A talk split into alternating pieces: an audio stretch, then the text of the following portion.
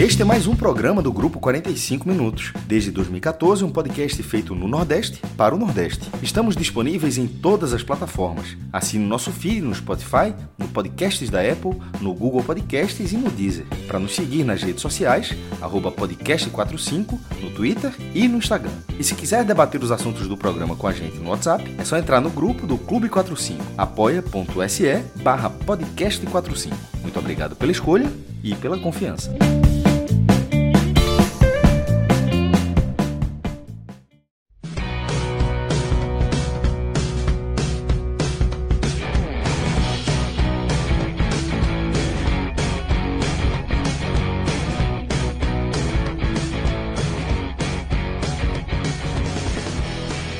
Todos bem-vindos e bem-vindas a um podcast raiz especial. Afinal, durante quase toda a temporada, a gente se reúne aqui para falar dos clubes né, do Nordeste, para falar do futebol do Nordeste.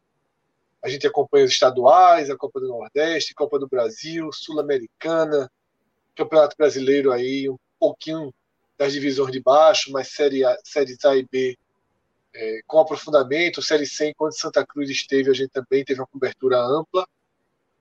E hoje a gente sai um pouquinho do nosso da nossa bolha principal para falar de Copa do Mundo, né? A gente sabe o quanto a Copa do Mundo ela é mágica. A gente sabe que daqui a um ano a Série A já vai ter terminado, né, Minhoca? E estaremos todos contando as horas, os minutos e fazendo os especiais ali de pré-Copa do Mundo, né? Porque eu costumo dizer que a vida de todo mundo que gosta de futebol, os ciclos são de quatro em quatro anos, né? A gente vai é, compactando a nossa memória de quatro em quatro anos, né? A Copa de 94 eu tinha aquela idade, eu era mais ou menos desse jeito. Em 2002, a Copa do Mundo são as fases da nossa vida. É. Aliás, é minha Copa, 94. A minha Copa do coração é 94. É, a nossa, a nossa. É. Inclusive, né, o podcast 45 Minutos tem um especial que Obrigado, muitos e muitos e muitos dos nossos ouvintes tratam como a melhor produção que a gente já fez, que foi a série Álbum da Copa, né, que a gente ia né, a, cada, a cada programa andando quatro anos e resgatando todas as memórias para além do futebol.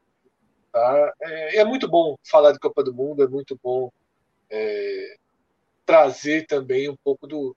dividir, né? Começar a conversar, trazer a conversa aqui para as nossas lives. Eu, Fred Figueiredo, nesse programa estou ao lado de Cássio Zirpoli, Thiago Minhoca, e a gente vai passar por todas as disputas continente a continente. Tá? A gente vai trazer um saldo geral das vagas, de quem já está classificado, já temos é, 12 seleções classificadas, além do próprio Catar, e vamos passando aí disputa a disputa. Queria começar então tá, com um gráfico geral que Danilo já pode colocar na tela para quem está assistindo no YouTube, para quem está assistindo na Twitch, para quem está assistindo no Twitter, que agora a gente tem feito a experiência também com essa opção. Então, eu queria que Danilo trouxesse o quadro geral o quadro em que a gente traz o cenário da Copa do Mundo como um todo, tá?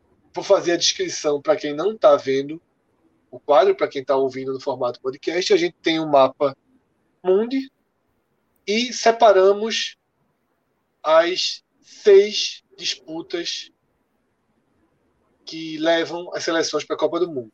Isso é um da né? CONCACAF, um bom e velho O. Na CONCACAF. Irmão, a, a, a, pedrinha verde, a pedrinha vermelha, é o osso é. muito. É, tem, que seguir, de tem que seguir a linha clássica. Né? No, caso, no caso ali, ó.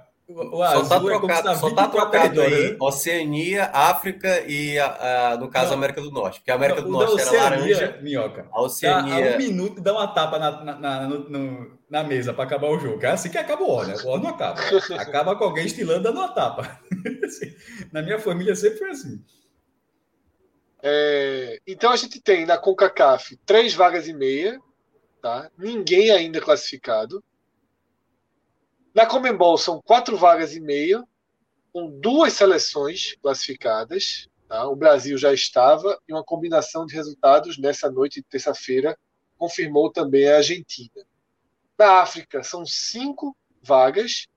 A gente não tem nenhuma definição, mas foi uma, uma data FIFA importantíssima, porque temos os dez classificados né, que vão para os confrontos que decidem as cinco vagas da Copa do Mundo. Daqui a pouquinho a gente vai passar um raio-x no continente africano, porque seleção de, tem seleção de peso já eliminada na Copa do Mundo. Na Europa, com suas 13 vagas, os 10 primeiros classificados estão definidos nessa terça-feira.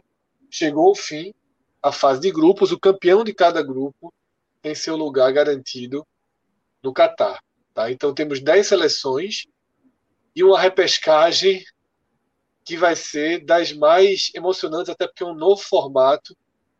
E vamos aprofundá-la daqui a pouquinho.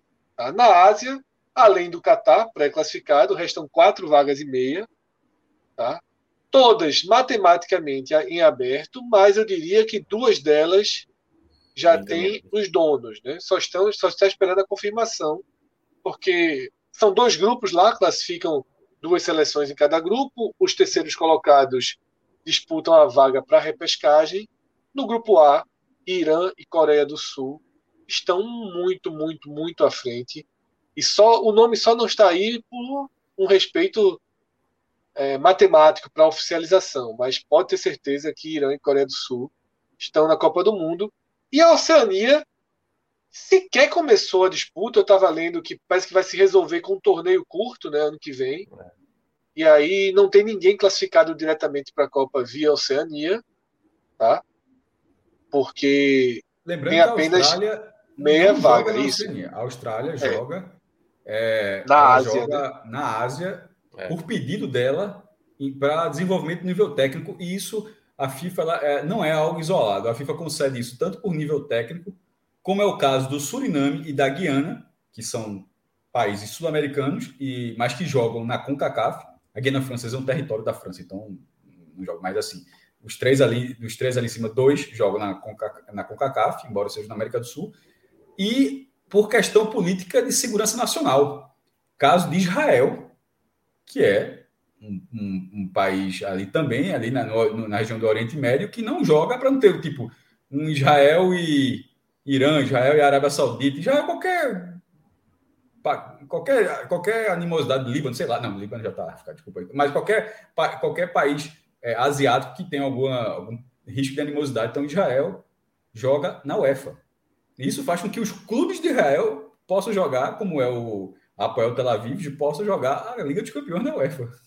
O que acaba sendo uma benesse gigantesca. Eu não sei se. É uma benesse na Champions, mas um problema para classificar para a Copa do Mundo, né? Não veja só, mas Fred, eu acho que para Israel pode ser um problema para participar da Copa?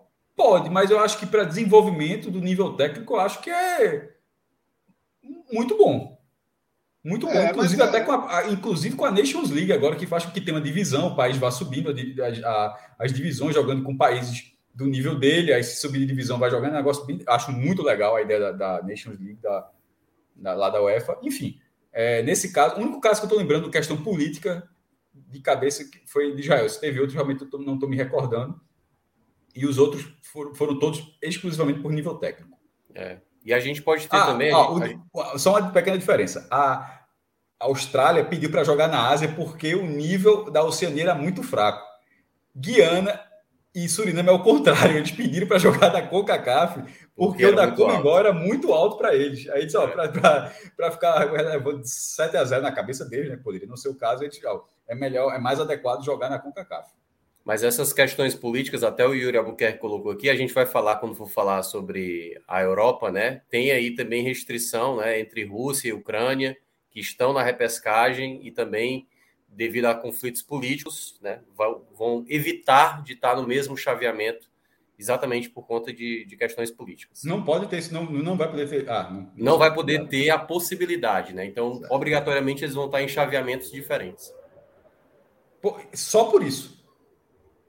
Eu só acho por que isso. É. Cara, eu acho que é só por isso. É. Agora, isso é só nas eliminatórias, tá? Porque em 98 teve um. É. Teve. Na Champions não pode, Unidos. Cássio, já. Na Champions já não pode. Não pode ter um clube. Não, mas diga assim, mas na Copa do Mundo não tem. Ucraniano. Na Copa do Mundo, quer dizer que na Copa do Mundo não tem essa restrição, na Copa do Mundo específico. Em 98 teve Irã e Estados Unidos. É, mas é porque 8... a questão é, a viagem, né, Cássio? Levar um avião com seleção para um dos dois países é bronca. Mas veja Seria... só, Irã e Estados Unidos, Fred, em 98 foi considerado foi, um dos jogos mais perigosos da Não aconteceu nada. Teve até entrega de flores, de ramo de flores, mas assim, foi um jogo de altíssima periculosidade na, é, naquele Mundial da França. E em 86 teve Argentina e Inglaterra é, logo depois de uma guerra entre os dois países. Também foi um jogo de muita tensão. Então, assim, tem essa restrição né, na UEFA, muito interessante esse dado que Minhoca trouxe, mas na Copa do Mundo não tem isso não. Ninguém vai deixar de fazer um grupo Tipo, Rússia e, e Ucrânia, se tiver esse jogo, na Copa acontece. Minhoca, é... Tá morto. A gente... Voltou. Tá aí, voltou. Minhoca, a gente tem essas definições né, que estão bem claras no gráfico, né? O continente, o que já andou, o que está sendo definido. E tem as, as meias vagas, né?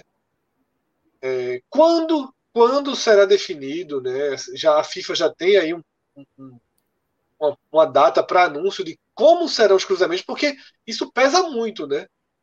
Você tem aí, sem, tradicionalmente, a quinta, o quinto classificado da América do Sul muito forte. O da Ásia passou a ser um classificado também forte, né? E dois mais fracos aí, que são o da CONCACAF e o da Oceania. Mas o, o, sorteio desse aí é sorteio livre, não tem pote, não tem nada não, né, meu? É, Como é não, é que é não aí tem, essa definição? Não tem nenhuma é, distinção, né? Tipo, ah, porque, por exemplo, na Copa de 2018, né, se esperava até que os Estados Unidos fossem para repescagem.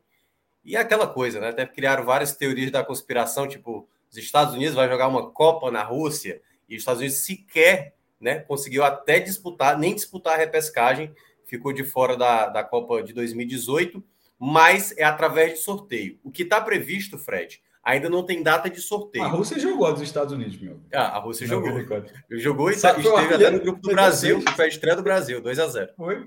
E teve a é, da Copa Salão.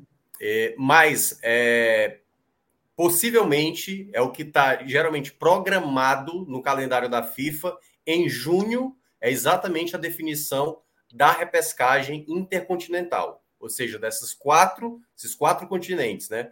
Ali contando com CACAF e com Membol, no caso a, a AFC, que é a Ásia, e a OFC, que é a Oceania, esses quatro representantes vai ter um sorteado para definir exatamente quem vai enfrentar quem. Eu não sei se é após a definição ou se eles vão sortear isso de maneira antecipada, mas eu acho que vai ser após a definição, lembrando que boa parte dos continentes vai concluir em março. Em março, a gente vai ter uma data FIFA que é final de janeiro, começo de fevereiro, e uma segunda data FIFA no começo de 2022, que vai ser em março, quando vai terminar todas as competições continentais. Então, a África já vai ter definido, a própria Europa vai definir também os seus outros três representantes, África, a, a, África, Ásia, CONCACAF, Comembol e também a Oceania, que é previsto, Fred, né, essa indecisão da Oceania, ser toda disputada no mês de março, para praticamente definir qual vai ser o representante. E já, já no Catar, né? Eu, li que seria no Catar esse torneio. É. Tá uma grande dúvida porque estão vendo qual é o melhor formato, né? Como vai ser todo mundo no mesmo local, então vai ser tipo, é quase como se fosse o, o Pod Experience, entendeu? Assim, uhum. um dia, basicamente um dia ali junta todo Vamos trazer para cá, vamos trazer para cá para esse Pod Experience para animar. Mas, assim, vai ter que ser nas pressas, porque praticamente tudo foi adiado, tudo foi adiado, foi adiando por conta da pandemia, e aí praticamente a situação da Oceania vai ter que ser as pressas para definir o representante. É proforme, né? Basicamente, nos últimos anos a Oceania, eu acho que o último foi a Nova Zelândia, não foi, Cássio? 2010, eu acho. É, isso quer dizer, sempre você tem alguma chance de não ser Nova Zelândia. Geralmente tem. é, né? Tem. O Tahiti. O, já... o Tahiti, o Tahiti não foi campeão e até veio para cá, para a Copa das Confederações? Né? Acontece. Tomou de 10, tomou, sei lá, 9, 10, Sim, sei lá. Mas ele, mas ele, ele. É, foi lá, tem taça, né, Cássio? Tem taça, trabalhou. Trabalhou. Então vamos começar, tá? O, o o giro. Mas, isso, mas, mas, assim, é uma zebra muito, muito grande. Sim. É só ver que o Mundial de Clubes é basicamente todo ano um time. É, o representante é o mais neozelandês. Isso. Então vamos começar nosso giro continente a continente, do que já tem disputa. E vamos começar pela Comebol, né, pela América do Sul, onde a gente teve é, o fechamento da 14 rodada né, do continente sul-americano, tendo o clássico Brasil e Argentina, e dois basicamente classificados. A Argentina ainda não estava matematicamente, com o ponto e com a combinação de resultados. A Argentina está também matematicamente classificada. Então temos Brasil e Argentina, um Equador. Usei, usei a expressão que Minhoca pediu ontem, viu? Minhoca não gosta de definido, Minhoca disse, eu gosto da palavra encaminhado. Encaminhado. Posso, posso chamar Equador com 23 pontos de encaminhado, Minhoca? Eu acho que hoje, curiosamente, eu, eu usaria o garantido, sabe? Porque, cara, é uma diferença muito boa. São seis pontos, restando 12. Eu diria até que o Equador, com um ponto em quatro jogos, eu diria. Eu acho que 24 vai ser uma, uma pontuação de classificação para a América do Sul. Eu acho que o quarto colocado faz 24 pontos. Eu acho que o, o quinto não faz, não. Minhoca, escolhe ou morre. Quem está mais garantido? Equador na Copa do Mundo ou Ceará na Sul-Americana? Equador na Copa do Mundo, cara. Eu acho Equador na Copa do Mundo. Embora e o Ceará aí... também tenha uma boa vantagem, mas eu acho que Equador. É, é, faltam quatro rodadas, cara, entendeu? Na Série A ainda faltam ali seis jogos e tal, tem muita coisa a acontecer. Enfim. Equador que encaminhou né, a, sua, a sua classificação com 2 a 0 né? Sobre o Chile fora de casa. Né?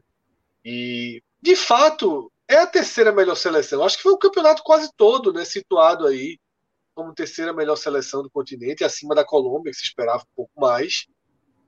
E a verdade é que do Equador para baixo, e a gente tem aí no gráfico um detalhamento, temos uma briga insana de seis clubes, de seis seleções, tá? Pela última vaga direta, que é a quarta posição, e pela vaga da repescagem. Nesse momento, Colômbia 17 pontos, Peru 17 pontos, Chile 16, Uruguai 16, Bolívia 15 e Paraguai 13. O Paraguai faz parte dessa disputa com esses quatro pontos, né, com 12 em disputa, é bem no limite. Agora são três confrontos diretos. Né? Quem está vendo a arte no YouTube e na Twitch, percebe que o que está branco, né, os jogos na cor branca, eles são os confrontos diretos envolvendo esses seis clubes, essas seis seleções. Está difícil virar a chave de clubes para seleções. Envolvendo essas seis seleções. São muitos confrontos diretos. Inevitável, até porque são seis é, é, de, de dez. Né? Quase toda. Né, o, o, o, mais da metade da, da, da, da, do grupo está em disputa. Mas o Paraguai é no limite. É uma, é uma, essa, essa colocação aí do Paraguai nessa arte é uma rigidez matemática ou você enxerga o Paraguai ainda... pode sim brigar pela quinta vaga? Não, eu ainda coloco, né? Assim, a gente está vendo as equipes tropeçando. Tudo bem, o Paraguai até teve um bom momento nas eliminatórias, mas parou de pontuar, tal qual o Uruguai também, né? Que vem numa queda mais acentuada. E aquela coisa, a tabela não é tão simples do Paraguai, né? Porque, por exemplo, se fosse para enfrentar agora, agora o Uruguai, eu acho que o Paraguai venceria o Uruguai. Hoje, hoje, porque o Uruguai está muito fragilizado, muito fragilizado. E aí, claro, o Brasil, porque o Brasil não larga, né? O Brasil não vai largar. Se fosse falar aqui de Série A, não, é campeão, já está garantido. É, o Brasil, Brasil e Argentina, nenhum dos dois largam. É, Brasil joga para vencer sempre, o jogo é, vai ser aqui no Brasil, então esse jogo é zero pontos.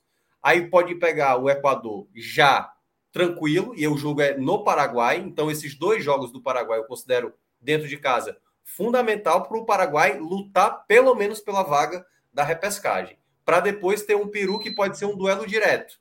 E aí eu não sei se ele precisando do empate, precisando de uma vitória, enfim, vai depender muito da condição que o Paraguai vai conseguir nos dois jogos. Então, se você acha que você acha que se o Paraguai chegar na última rodada com 19 pontos, está no jogo?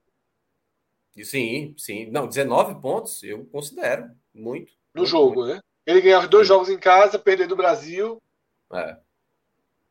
Apesar de e que aí, talvez ele vá precisar de, de, uma vitória contra o Peru.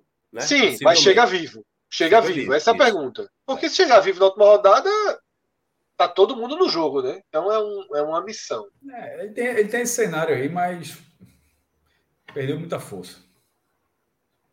É, é o mais fragilizado de, de todos. Isso aí é o, é o único que não pode errar, né? É o, é o confiança aí do. Basicamente não tem mais o dinheiro. Fato né? novo, o fato novo é a Bolívia, pô. Agora, a, a Bolívia, infeliz, é, infelizmente, que ela faz os resultados dela em casa, um desses jogos em casa é o Brasil, que poderia ser o contrário, né? Ela Na última Brasil, rodada, né? Ela põe o Brasil como descarte, né? E, e aí é ruim, porque assim, embora o Brasil já tenha perdido, a primeira derrota da história do Brasil nas eliminatórias da Copa foi lá para Bolívia, né? 93, 2 a 0. É, ela tem aquele jogo fora de casa interessante. Depois. a Venezuela, jogo, né? É um jogo não é fácil, né? É, falar vocês como ah, jogo fácil, não é fácil, mas é interessante. É, depois tem o Chile em casa, um Chile que levou uma, é, essa porrada para o Equador chata. É, e vai para um jogo difícil com a Colômbia. Eu acho que o, o, o, o apesar da reação da Bolívia, a gente está colocando aqui, o Paraguai pode chegar na última chance, pode chegar na última rodada com chance, mas a gente acha difícil que o Paraguai chegue na última rodada com chance. Sim. No caso da Bolívia, eu consigo imaginar a Bolívia chegando com chance na última rodada. Eu só acho que a última rodada para a Bolívia, mesmo sendo em casa, acaba sendo. Porque, veja só, se o Brasil tiver invicto na última rodada, eu não vejo o menor sentido do Brasil jogar sem querer terminar invicto as eliminatórias. Não, o Brasil realmente ele não, não desliga, não. Não, aquilo que a gente comenta muito na Série A, na Série B. Até porque né, da... roda, muito, roda muito jogador, pô. É, e, não desliga, não. E o cara vai estar, porra, o cara vai estar ali. É, eu acho que é junho, né? A última rodada, eu tô enganado. Não, vai ser março. Março. Março, março. acho que a última rodada em março porra, com o Mundial já no final do ano, quem é que, mesmo com o Brasil classificado, mesmo não sendo um rival, como é o caso da Argentina, o Brasil está classificado, mesmo tendo um desgaste considerável jogando na altitude, 3.600 metros, mas o cara está dizendo, porra, meu irmão, eu posso garantir o meu aqui. Isso, e isso acontece. É... Luizão, tudo bem que o Brasil precisava vencer para se classificar, mas era uma vitória bem de praxe, no final das contas. Havia, é, o, te, o terror era muito maior do que o risco que era o Brasil na Copa para a Copa de 2002, a última rodada acho foi, foi do Castelão de São Luís. É, o Brasil enfrentou a Venezuela. E o, o, herói daquela vitória sobre a Venezuela foi o atacante Luizão, que, é um, que era um ótimo centroavante. Mas era um ótimo centroavante numa época onde o Brasil tinha Romário, por exemplo, que acabou de não ir para a Copa. É, Ronaldo tinha, tinha, o Brasil tinha atacantes assim gigantescos. E aquele jogo que classificou o Brasil, o Brasil não estava classificado, classificou na última rodada, mas era um jogo muito acessível e o cara foi para a Copa por causa daquele jogo. Isso é, na Copa de 98, é, aquele lateral, Zé Carlos, o cara fez um jogo. Carlos. Um jogo, se não me engano, não oficial e, e, e, bastou. A estreia em jogos oficiais dele foi a semifinal da Copa do Mundo contra a Holanda. Muito mal, o, o, jogou. O Cássio, então isso acontece. É, eu estou fazendo só esse arrudeio para dizer que esse jogo com a Bolívia, que para o Brasil, além da defesa de uma possível invencibilidade, pode quem, quem vai entrar em campo vai estar pensando assim, mas não, eu vou, vou dar carga aqui, velho, para me garantir na Copa. No, no e, e, a CBF já mencionou que no próximo ano, mesmo tendo datas FIFA, porque a gente vai ter data FIFA depois de março, e aí possivelmente para amistosos do Brasil, e já falou para os clubes da Série A, né, principalmente para o Flamengo, que foi o que mais foi contrário ao calendário que foi estabelecido para a CBF do próximo ano. Mencionou que, ó, se não quiser liberar o jogador, o problema é do jogador que não vai para a Copa. Se quiser brigar aí com o clube e tal, mas ele vai convocar independentemente. No, quando tu fala em relação a, a essa pressão, no final das contas é uma pressão, para deixar claro que é uma pressão, mas é uma pressão que não, nem precisa.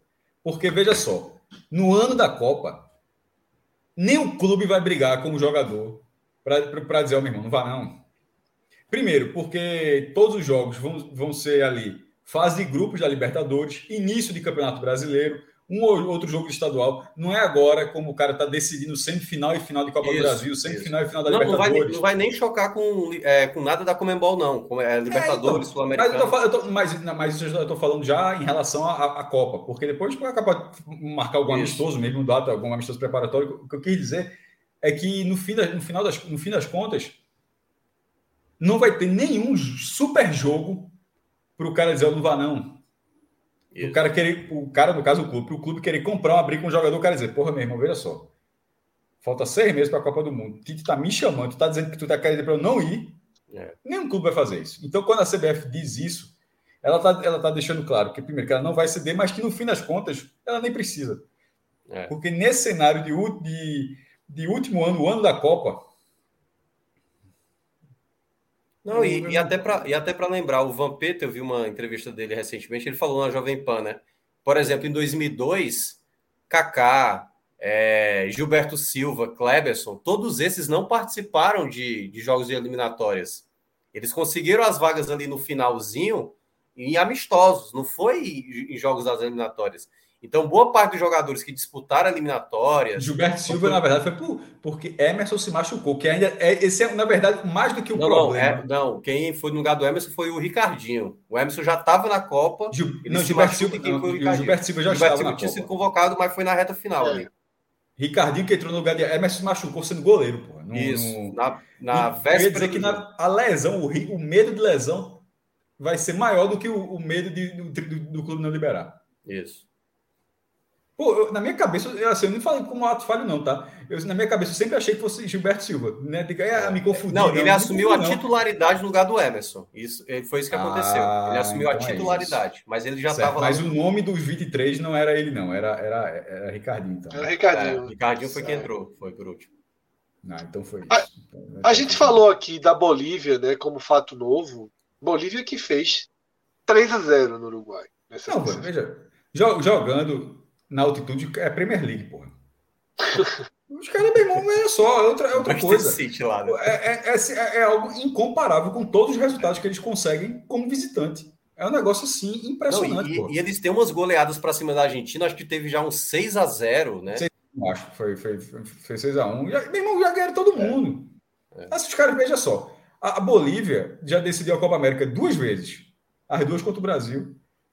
E, aí, as duas foram lá. Foi campeão em 63, 5 a 4 63. E a outra em 97, perdeu. O Brasil ganhou. O Brasil, aquela questão do oxigênio, assim, meu irmão. A Bolívia costuma dar trabalho na Copa América? Não. Já, agora teve duas Copas América, os caras foram para a final das duas. então, é, é, é, um negócio impressionante, porra. É, a chance da Bolívia, Fred, eu diria que são os primeiros jogos ali, final de janeiro, começo de fevereiro, né? Você ter a Venezuela fora como o Cássio falou, eu também concordo. É, é, é bom ter a Venezuela. É decisão de, mas... de, de Copa do Mundo, literalmente, aí para a Bolívia. Né? Pra, a, a, a porta se abriu para a Bolívia exatamente no final de janeiro para começo de fevereiro. Para tentar, em março, tentar disputar uma vaga de repescagem. A vaga de. É porque assim, tá tudo muito embolado, né? Qualquer resultado possível. Mas a melhor tabela que eu vejo de todas as equipes é a da Bolívia. A mais Seis pontos. Quer seis pontos? Tá aqui. Vou ter o Chile em casa, que vai, obviamente, o Chile vai dar um trabalho, mas jogar na altitude é muito bom para a Bolívia, mas você ainda vai ter uma Venezuela. Então, em termos de tabela, a Bolívia, para mim, é o que tem o melhor se a, dois Se a Bolívia, Minhoca, vencer a, a, Venezuela e tiver um empate entre Colômbia e Peru, meu irmão, na, na próxima rodada os caras já podem entrar ali num, num cenário muito surpreendente. A Bolívia estava de vaga direta, né? Estava muito mal no começo dessas, dessas eliminatórias, ou seja, carta fora do baralho, conseguiu esses resultados. E seria uma classificação é, que eu consideraria muito legal, porra. A, a, última vez que eles foram foi aquela, foi justamente a Copa de 94. 94, né? É. Fizeram uma grande eliminatória, mas não, não, não tiveram uma boa participação na Copa do Mundo. Acho que era no grupo da Jogo Alemanha, de abertura, assim, né? Jogo de abertura, abertura contra a Alemanha. Exato, a Alemanha 1x0. Acho que foi no Soldier Field, em Chicago. Copa 94 para mim foi ontem, pô. É, Copa, 94, Copa, Copa 94 né? para mim foi ontem. É só, é. Pode buscar aí, Soldier Field de Chicago. eu tenho, quase certeza que foi, esse, que foi esse jogo. Gol de Klinsmann, que era o meu, que era o meu botão. É, que era com, com a bandeirinha da Itália, mas é porque jogava na Internacional. É, enfim, é legal, pô, do que sair essa a mesmice, porque assim, Brasil e Argentina não tem como sair disso. Isso. E tem, um, tem um, um, uma ciranda ali das vagas. Eu, a minha, eu, na, na torcida, eu tô, eu, tô, eu tô bem na torcida pela classificação da Bolívia. Por exemplo, Bolívia ou Colômbia. Pô, Colômbia é legal e tal, mas eu queria a Bolívia na, na, na Copa, meu irmão. Seria um negócio assim. É, eu, eu achei muito legal o Peru disputar a Copa depois. de 2018, né? Apesar do Peru não, não ter aquele passado. Era o grande momento do Peru, né? É. O Peru era e bem a quantidade, a quantidade é. de torcedores lá era, me impressionava, meu. É. Me impressionava a quantidade de torcedores do Peru. Muito, muita gente, ah, muita sim. gente. É. E era uma não, a Bolívia para a questão ver, né? econômica, né? assim, não sei se teria a mesma. É, até, até o momento atual, eu tenho inclusive muita curiosidade para saber como é que vão ser as torcidas das seleções na Copa do Catar. Muito complicado, muito complicado. É, eu tenho essa expectativa para, tipo, Brasil e Argentina sempre levaram muitas pessoas, assim, as principais, a Inglaterra sempre levou muita gente. Talvez esses até continuem levando, mas se o Peru for para a Copa, eu não sei se o Peru faz a aquela movimentação naquele último mundial não. Ah, é muito difícil. Cássio. Os valores estão, os valores é, estão assim. Bom. Meu irmão, veio é. da Libertadores, porra, mil, mil, mil e cem reais o ingresso é arquibancada, pô. Não é o pacote não para ver o Flamengo e Palmeiras, não, porra. É, é, é o ingresso para assistir atrás da barra. A galera tá, é. a galera tá pisando muito no acelerador em relação a valores, num momento de crise econômica muito grande. E de Bolívia, a única coisa que eu queria falar é o seguinte: eu não lembro um debate que a gente teve uma vez que parece que estavam querendo construir um novo estádio, eu acho que em Santa Cruz de la Sierra. Só que Santa Cruz de la Sierra é nível do mar. Quem é que joga lá? Será que é o Jorge Wilson? A gente estava falando isso. E eu lembro do debate, eu não lembro que mídia foi isso, mas eu acho que foi gravado, foi algum lugar que eu falei só, meu irmão, a chance desses caras, enquanto a FIFA não proibir, a chance da Bolívia jogar no nível do mar é zero, porra. Zero. Se eles pudessem, eles jogariam em Potosí, meu irmão. É porque a FIFA já, já deu 4 mil, não, meu irmão. 4 mil é para clube ainda. Ainda. Seleções, o máximo é La Paz. Inclusive, é o máximo no mundo é o jogo mais alto que existe em uma seleção, é um jogo em La Paz. Jogo, não, existe, não existe jogo oficial em 3.700 metros. Então, assim, é, é, um, é, um, ponto a favor dos caras que eles vão ter contra o Chile, que não tem jogo em altitude, né? É, a altitude de Santiago é bem é irrelevante. Poderia ter lá em Calama, né? Mas acho que os caras nem jogam muito ali. É, Calama, que é já lá no Atacama, no norte do Chile, mas nem jogam muito ali. E o Brasil, que, como a gente já falou, fica a expectativa de um jogo difícil. Quem é Mas... é daquela área é o Cobreloa, né? É da área. E o Cobressal, que é tudo de cobre. é, então, mas é o Cobreloa, o Cobreloa de Calama. E o gramado é sintético, se eu não me engano. Aliás, até porque naquele lugar ali, gastar água com grama é, é, não, não, faz muito sentido, né? Tarcísio está é... lembrando aqui que em Potosí, lá o aeroporto, no lugar de subir, a decolagem é descer, cara. Eles fazem descer. Pra...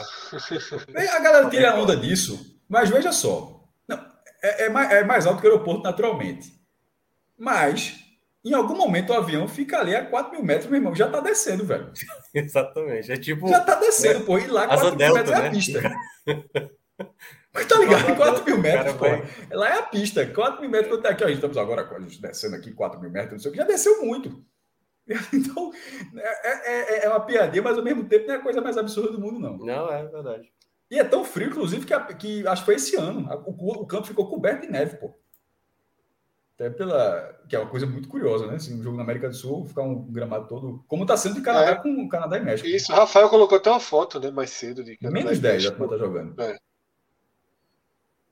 Veja, quando eu citei a Bolívia como surpresa, era a introdução para chegar numa outra pergunta.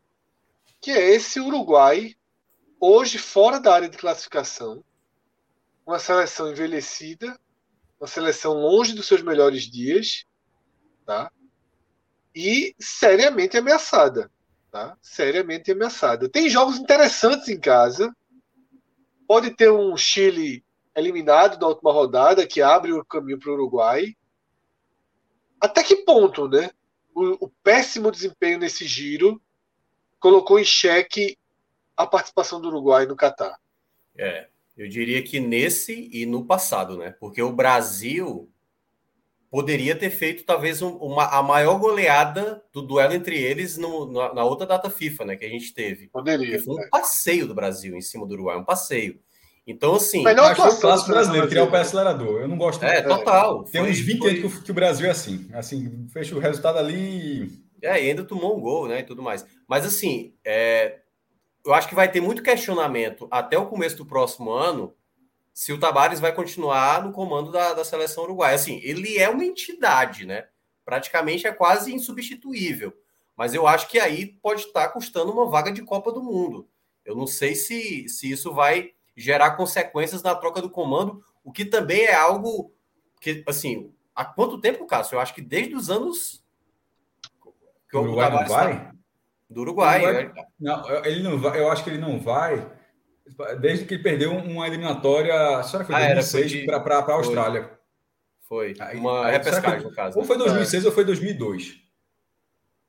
Não, 2002 ele foi. 2002 então, ele acho foi. Acho, foi, acho, acho que foi 2006. Foi. É. Perdeu para a repescagem, né? Perdeu a repescagem para a Austrália. É, até porque já tinha jogado uma, uma, uma, repescagem contra a própria Austrália e ele se classificou depois de um tempão sem ir para a Copa. Que o Uruguai foi em 90, chegou nas oitavas, e não foi em 94. Eu acho que ele não foi em 98 também. também Aí ele volta em 2002 contra a Austrália, eu acho que ele perde. Posso estar falando isso. Aí 2010 foi semifinalista. 2014 jogou, até que foi a. a, a é, 2006, 2006, 2006, que eu lembrando aqui. E 2018 estava também, né? 2018 estava, chegou acho que ah, até as tava. quartas, foi eliminado. Tava, então, eu, eu, acho que é 2006. É, é 2006, o Léo Caetano. Agora, a tabela do Uruguai, a, a, fase do Uruguai é péssima, mas a tabela do Uruguai talvez é seja é a melhor. É muito a boa. melhor. É muito é, boa. Desse grupo aí é a melhor tabela. Desse grupo, desse, desse grupo, grupo é aí, tabela. eu acho que é. talvez ele tenha a melhor tabela. É, se eu não me engano, o Uruguai nos últimos quatro jogos marcou um gol e tomou 11 em quatro jogos. Aí, não tem aí, aí, aí, eu aprendi nos últimos dias, meu irmão. Aí não tem tabela, não, velho. Quando chega desse jeito. É porque, tudo bem, teve Brasil, Argentina nesse ah, meio e tudo mais. Mas, assim, eu, cara, muita gente questiona lá. O Muslera tomou um gol hoje que, sinceramente, nenhum goleiro nem de série C aqui é pode tomar um gol daquele, pô. Veja só, altitude, Tudo bem, teve altitude. A, a, a, bola ali, meu amigo, é oval. É bola de futebol americano. Mas, mas, mas assim, é... o Muslera, há muito tempo, ele é muito questionado no gol do, do Uruguai. Tanto é que o pessoal fala, Martin Silva é mais goleiro, tem outros goleiros que, assim, o Muslera... Essa seleção do Uruguai, ela precisa perder um pouquinho a gratidão, né? É, da é geração é de ouro, né? É. Porque tem muito jogador ali que já é praticamente fim de ciclo, né? Tudo bem, o Arrascaeta não, não foi convocado agora para essa, essa data. E aí certamente deve ser chamado na, na para é 2022. Questão né? de recuperação, é um que né? tá... recuperação física. É, mas assim, em todo caso, tem nomes ali que, é, que é, há muito tempo estão ali, o próprio Tavares, que é o treinador, que aí é onde eu não sei como é que ele vai fazer assim. A filosofia é dele, é, a, filo, a filosofia, ele é o maestro. A filosofia dele, como, como treinador que potencializa os jogadores, se você perguntar para qualquer jogador do Uruguai, Lugano, esses caras, quando falam do Tavares, o cara é um deus praticamente. Mas aí é onde fica a situação. A equipe tem apresentado uma queda de rendimento tamanho que eu não sei se a troca do comando técnico ela vai ser a alternativa que o Uruguai vai fazer para essas rodadas finais. Eu sei que da maneira como tem apresentado nas duas últimas datas FIFA, para mim, o Uruguai está muito ameaçado de ficar de fora da Copa. O que é bom para o Uruguai é ninguém conseguiu desgarrar com exceção do Equador. Tá, tá ali no páreo. Então ele ainda tem. E tem a melhor tabela. E tem a melhor é, tabela. uma tabela muito boa, tá. isso. Paraguai fora é pontuável, bem pontuável. Dois jogos é confortáveis é em casa. nesse momento para você ter fora é, de casa. Isso. E, é. Aí depois você tem o melhor possível em casa, que é a Venezuela. Venezuela em casa aí já é o mais Não, o melhor possível, aí, são, o melhor possível que é ter dois jogos seguidos em casa. É. Que Peru também é, acessível. Mas, mas só, só para lembrar, são dois seguidos em casa, mas com intervalo diferente. Não, sim, sim, não, não eu sei que tem intervalo, mas, mas, mas é em casa porque é um nível de pressão diferente, porra. Sim. Ah, ele, porque ele pode fazer o, o esses resultados em casa, fazer com que o último jogo dele, em vez de ele vai na pressão de vitória, ele pode construir o resultado e já tem um benefício de pressionar os adversários pelos resultados que ele, que ele obteve em casa. Eu, eu, eu acho muito melhor você ter jogos em sequência. Eu sei que são separados por meses, sim, sim. mas que, é, que mas a facilidade de obter os resultados nesses dois jogos é muito maior. É, e de repente um você fora, já vai possivelmente talvez na última rodada jogando Chile. empate. Né? Exatamente. E o Chile com alguma chance de, de, de, cair antes, né? Porque o Chile é. tem Argentina e Brasil. Né? O Chile tem Argentina e Brasil. E Bolívia fora. E Bolívia fora. E Bolívia fora. Né? E é um time. É. é. E o Uruguai, possivelmente o Chile é eliminado, e pode ser um bônus para o Uruguai. É. Tá? Inclusive para o Uruguai brigar pela quarta vaga de novo, né? Pressionando Ó, ali. Tarcísio lembrou é. aqui, viu? Esse Uruguai já eu vi trabalhar com taça. Esse, metade desse Uruguai aí, Fred, ganhou a Copa América em 2011. Tava, é, era, eu, eu, acho que era Musleiro o goleiro, viu? Agora tem outros jogadores. Possivelmente, né? possivelmente. Lugano, tinha Lugano, tinha, tinha. É porque, pô, é sacanagem, pô. O Uruguai praticamente é, é uma cidade aqui, pô. É uma cidade que nem é Menor, uma capital tão grande. Aqui. Menor. Mora. É, Agora, quando ganha, quando ganha, isso é tratado, pô, é um pequenininho. Quando perde, já é. Não, pô, é. Mas é, exata, mas, é, mas é exatamente isso. Mas Veja é só. difícil, Fred. Tá eu já acho. É muito difícil. Um país de 3 milhões, 3,4 milhões de habitantes, acho que é esse a população atual, tem uma capacidade de se manter competitivo durante um século. Um século. Mais do que um século, porque a Copa do Mundo vai fazer um século. Na verdade, é mais do que isso, porque a Copa América começou em 1916 e o primeiro campeão foi o Uruguai. Então, na verdade, é mais de um século um, um país desse tamanho, que consegue ser competitivo há mais de um século, num continente de nível altíssimo no futebol, porque não é ser competitivo, com todo respeito, na Oceania, é ser competitivo na América do Sul. Então é óbvio que a capacidade de, de renovação de, de, de, time do Uruguai é um negócio assim de filme. de filme. Porém, eles conseguem fazer, eles, eles esticam, Fred, ao máximo essas equipes. Eles, eles, a renovação, ela, a renovação também não é de 3 em 3 anos, 5 em 5 anos. Ela é de 10 em 10, então faz com que esses times eles envelheçam bastante. Por exemplo, nos anos 90, tinha aquela é, Rubens Souza, Francesco, esses caras ganharam a Copa América de 95. Francesco, acho que tinha 35 anos, mas era um craque ainda, tanto que ele ganhou a Libertadores de 96 pelo River Plate ainda. O que eu estou querendo dizer é que a, os craques do Uruguai, eles esticam ao máximo, como foi Forlan, foi Forlan, foi, ganhou a bola de ouro, eu estava esperando, foi até 35. No Brasil, isso não acontece, ou não vem acontecendo mais. É, o cara que está com 35 no Brasil tem que ser assim, o melhor do mundo para estar tá continuando jogando com 35. Romário não foi para a Copa do Mundo de 98 por lesão, tinha 32, e 2002 o cara era é. artilheiro é. do Campeonato Brasileiro com 36 não foi, e poderia A gente pode ter talvez só o Thiago Silva, né, como mais Aí tem a possibilidade ali do Daniel Alves, mas eu acho. Mas nesse momento já nem é. Nesse é. momento a galera já meio, na, na surdina já arrumou outra, outra, outra, outra dupla. Então no Uruguai, eles conseguem ter uma renovação, mas com um tempo muito maior. E eles, uhum. e eles esticam mais. Como é Musleira, porra, Musleira ser o goleiro do Uruguai nesse tempo todo, mas assim, os caras vão lá, vão, vão superando. Então, Fred, Fred falou uma verdade. Ou seja, a gente brinca que o Uruguai tem essa capacidade inesgotável, porque a gente está falando de coisa superior a um século, então dá para dizer que é inesgotável. Até porque a categoria de base do Uruguai dá trabalho. Se você for pegar o sub-20, sub-17, está sempre conseguindo resultado por aí.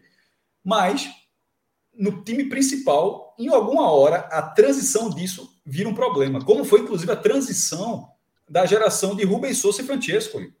Aquela, a, aquela geração, inclusive, fez o que o Uruguai não fosse a duas Copas do Mundo. Não foi coincidência. A, que aí chega justamente a geração de Diego Forlan, que até lembrar, a gente estava na dúvida do, 2002, mas 2002 foi, teve um 3 a 3 do Uruguai, que acho que ele estava perdendo 3 a 0 Foi. Buscar Senegal. Senegal. Senegal fez Senegal 3 a 0 o Uruguai fez 3 a 3 e o Morales perdeu uma cabeçada no último lance. É, poderia ter sido a maior virada da história. Aquele é a transição do Uruguai. Aquela geração vai passar 10 anos e essa agora está nesse meio, de, nesse, nessa metade do caminho. É, é, o, o, o, Brasil e a Argentina, eles, o processo deles é muito menor. O do, e o do Uruguai, não vejo problema em ser maior. Eu, na verdade, acho surpreendente que existe um processo de renovação, que o, o, normal era, era que o Uruguai fosse um time que nesse século tivesse tido do, duas grandes seleções. Porra, teve aquela seleção lá em 1950, teve outra lá em 2014. Não, pô. Os caras conseguem ter a seleção de 30, a seleção de 50, a seleção dos anos 60, dos anos 70, dos anos 80. Dos anos... Eles conseguem ter as suas gerações ao longo da história. Então, é o que é que falou. Não investe mais nada. Não vai ter um time é. bom de basquete. Não, e aparece um bons nomes. Né? Vôlei, mas futebol é o foco. É, e sempre aparece bons nomes, como a gente está falando aqui, a Rascaeta, o próprio Terans, que apareceu no Atlético Paranaense, o Vinha, que jogou no Palmeiras, lateral esquerdo e tal, que foi para a Europa. E sempre tem, aparece sempre jogadores Canteira. É, é, é, que, que a canteira del mundo. É, can, será que é canteira o nome? Que é que forma base, a categoria de base da. É, não, semigueiro. Um fala semigueiro, e um fala canteira. Eu acho que cada um, argentino e uruguai, cada um usa uma expressão dessa. Não, eu acho que o argentino Júnior usa, usa semidieiro del mundo. que é a, a sementeira do mundo, porque lá sai Maradona e tem outros craques e tal. E eu acho que o Uruguai usa canteira, que é como se fosse a base e tal, que é muito forte, porra. Sempre vai, sempre, sempre esse jogador sempre vai existir. Então esse é o cenário, né, da América do Sul. A gente pode fechar aqui. Temos Colômbia e Peru 100% na briga, 100% na briga, tabelas equilibradas. Uruguai numa fase, num recorte péssimo, mas com a tabela que permite. A Bolívia no páreo, mas tendo esse problema de do seu trunfo ter o Brasil como último jogo em casa, quase que anulando o seu principal trunfo. E a gente destacou também esse duelo é, com a Venezuela, né? um duelo de vida ou morte. Né? Tem o artilheiro das eliminatórias, viu? Marcelo Moreno tá lá, nove gols. O homem, o homem mete gol. Não, veja só. Quem fez gol? A Bolívia. Foi o Juan Arce. Juan Arce, pô. Atacando em 2009. Vai a 2009. merda. 2009. Né? Áudio clássico. 2009 é impressionante. Eu procurei Chumaceiro, mas aí acho que largaram, né? Largaram. Eu não sei. Largaram. Não faço ideia. Mas, pô, Juan, João Chumaceiro foi em 2013, Série B. Juan Assi. Ele disputou já a Taça Asa Branca aí já alguma vez? Juan Assi eh, chegou cansado no esporte. Chegou 2009 já. que coisa. E aí é tipo, isso. Não era a estreia dele no Brasil, não. Ele já estava no Brasil rodando por aqui. Aí disse, ó, vem pra cá, vem jogar uma bolinha aqui. É. Mas assim, Fred, só para lembrar, viu? no filtro, essas... no filtro, no filtro, é Colômbia, Peru e Uruguai disputando essas é, vagas. A gente tem que lembrar o seguinte: desses seis aí, um vai diretamente para a Copa, Isso. e um vai para a repescagem e quatro vão sobrar, né? Isso. né? Eu acho, se eu fosse fechar aí eu, o mais provável para garantir eu ainda colocaria a Colômbia, certo? Para garantir a vaga direta, ainda colocaria Concordo. a Colômbia. Jogaço, né? Na próxima rodada, Colômbia e Peru, né? É, é porque assim, como vai ter a Bolívia, o final da, da Colômbia é, é o melhor é. possível, né? Bolívia Isso. em casa, Venezuela fora, pode ser uma Bolívia também já. Minhoca, eu achei a Colômbia direto, porque tem a, quem está assistindo a gente na live também tem uma barrinha que a, que, a Colômbia entrando direto e, o, e a segundo espacinho que está isolado, que é o Peru ali no momento, vai para a repescagem. Eu acho que a Colômbia se mantém ali, aí no caso, junto com o Brasil e a Argentina, que estão confirmados, e Equador praticamente lá. E eu acho que essa, essa vaga da repescagem fica entre Peru e Bolívia. Uruguai não, Cássio? Uruguai não? Porque quando você Uruguai, falou Uruguai, você tabela fácil. Não, eu, não, não eu, eu disse que prefiro dois jogos em casa, que é uma, que é uma, que é uma, é uma boa tabela. É uma, é, uma, é uma boa tabela, só que eu acho que a fase do Uruguai está muito negativa. Fui, eu, tanto que eu até brinquei. Eu disse, a tabela tá ótima, mas não adianta ter uma tabela ótima com, com um resultado que. É, mas eu ainda vou colocar o Uruguai, sabe, Cássio? Por, por, conta desse tempo. Eu acho que até o final de janeiro ali, eu acho que o Uruguai pode. pode é, é aquela coisa, você vai saber quando tiver os jogos, é, né? Tem que contar mas com a Arrascaeta. Eu acho que sem Arrascaeta é, é, diminui muito. A Arrascaeta é um excelente jogador. É. é eu eu acho que se não contar com ele nesses jogos, eu acho que diminui bastante o potencial. Mas o que eu, eu, quando eu falei era análise e torcida também, tá? Tipo, Colômbia ali garantido assim, mas eu acho que assim, é, Peru, analisando o Uruguai também, mas eu acho que na torcida pela Bolívia, de, de, que, que, porque eu vejo a capacidade de surpreender. Tá muito próximo, pô. Muito próximo. Então vamos pegar o avião, cruzar o Oceano Atlântico, tá? E vamos para a Europa onde a gente teve nessa terça-feira a definição né, da, da última classificada direta, foi a Holanda. Né? Demorou um pouquinho, mas conseguiu vencer por 2 a 0 a Noruega, que está fora da Copa do Mundo. Né? Não que a Noruega seja uma grande ausência da Copa do Mundo, mas o Catar perde um dos grandes nomes do futebol da atualidade. Né? Então, sempre que cai, não só a seleção, mas sempre que cai um grande nome, a gente lamenta um pouco. Né? A Copa perde top 3 de atacantes do mundo na atualidade. Alguém discorda? Alguém. Não, com certeza. O Haaland hoje é praticamente, talvez dos promissores, é o mais. É o que Isso. se espera mais no futuro, né? Porque o número de gol deles é absurdo. Então, é, eu vou passar a lista aqui das seleções da Europa que estão já garantidas na Copa do Mundo, tá? Que acaba que não apareceu aí nesse quadro. Alemanha, Bélgica, Croácia, Dinamarca, Espanha, França, Holanda, Inglaterra, Sérvia, e me virou um jogo em cima de Portugal nos últimos minutos. Praticamente tá? quase no último lance, é. E garantiu a classificação. E a Suíça, e a Suíça. Que colocou a Itália também sua... na repescagem. É. E que a Eurocopa, né, deu, deu alguns sinais né, de força. Uhum. E comprovou, né? Dessas 10 seleções. Oi, meu. Só, só, um detalhe dessas 10 aí. Só a Holanda não disputou 2018. Todas essas Perfeito. outras, Suíça Perfeito. e Sérvia, por exemplo, estiveram no mesmo grupo do Brasil, né? Do Brasil, Brasil né? E venderam caro. Suíça venderam empatou caro. O, jogo, o Brasil né? teve dificuldades para superar as duas. Aliás, empatou com a Suíça, né? É, Empatou com a Suíça e venceu a Sérvia num jogo que entrou assim, precisando vencer, né? Já, já pressionado. O Brasil teve muita dificuldade naquele grupo, né? Ganhou da Costa Rica com gol na, na última bola, quase, né? Então foi, foi pouco apertada, né? Aquela... O Brasil chegou a fazer conta. Né? Fazia tempo que o Brasil não fazia uma continha ali dentro na do grupo. Rodada, né? É, mas, mas teve uma, uma certa conta. Agora, Minhoca, Diante desse quadro que está aí, eu acho que esse é um dos pontos fundamentais do programa de hoje. Né? Quem não está vendo o quadro, a gente tem os dois potes da repescagem. No pote 1, um, em ordem de ranking, tá? Não, Portugal, ranking não. Esco...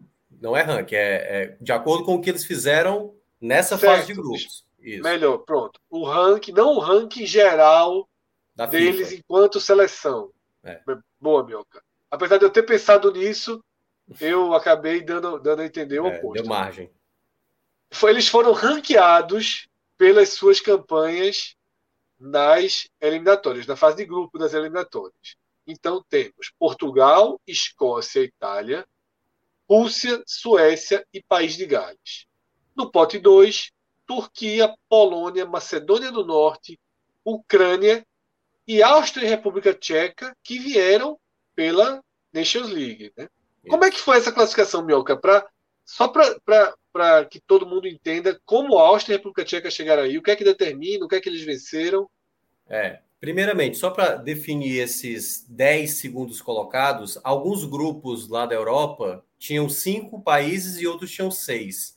Quem tinha seis países eram descartados os jogos contra os lanternas. E aí, para definir exatamente quem ficaria no pote 1 e no pote 2. No caso, a Áustria e a República Tcheca, teve ali exatamente uma classificação de acordo com as divisões de cada é, Nations League, porque lá tem Série A, Série B, Série C, Série D, são quatro divisões lá, e aí o campeão e o vice foi estabelecido uma ordem. Por exemplo, quem foi campeão, acho que foi, acho que foi Portugal, né? Da, da Ásia, se eu não me engano.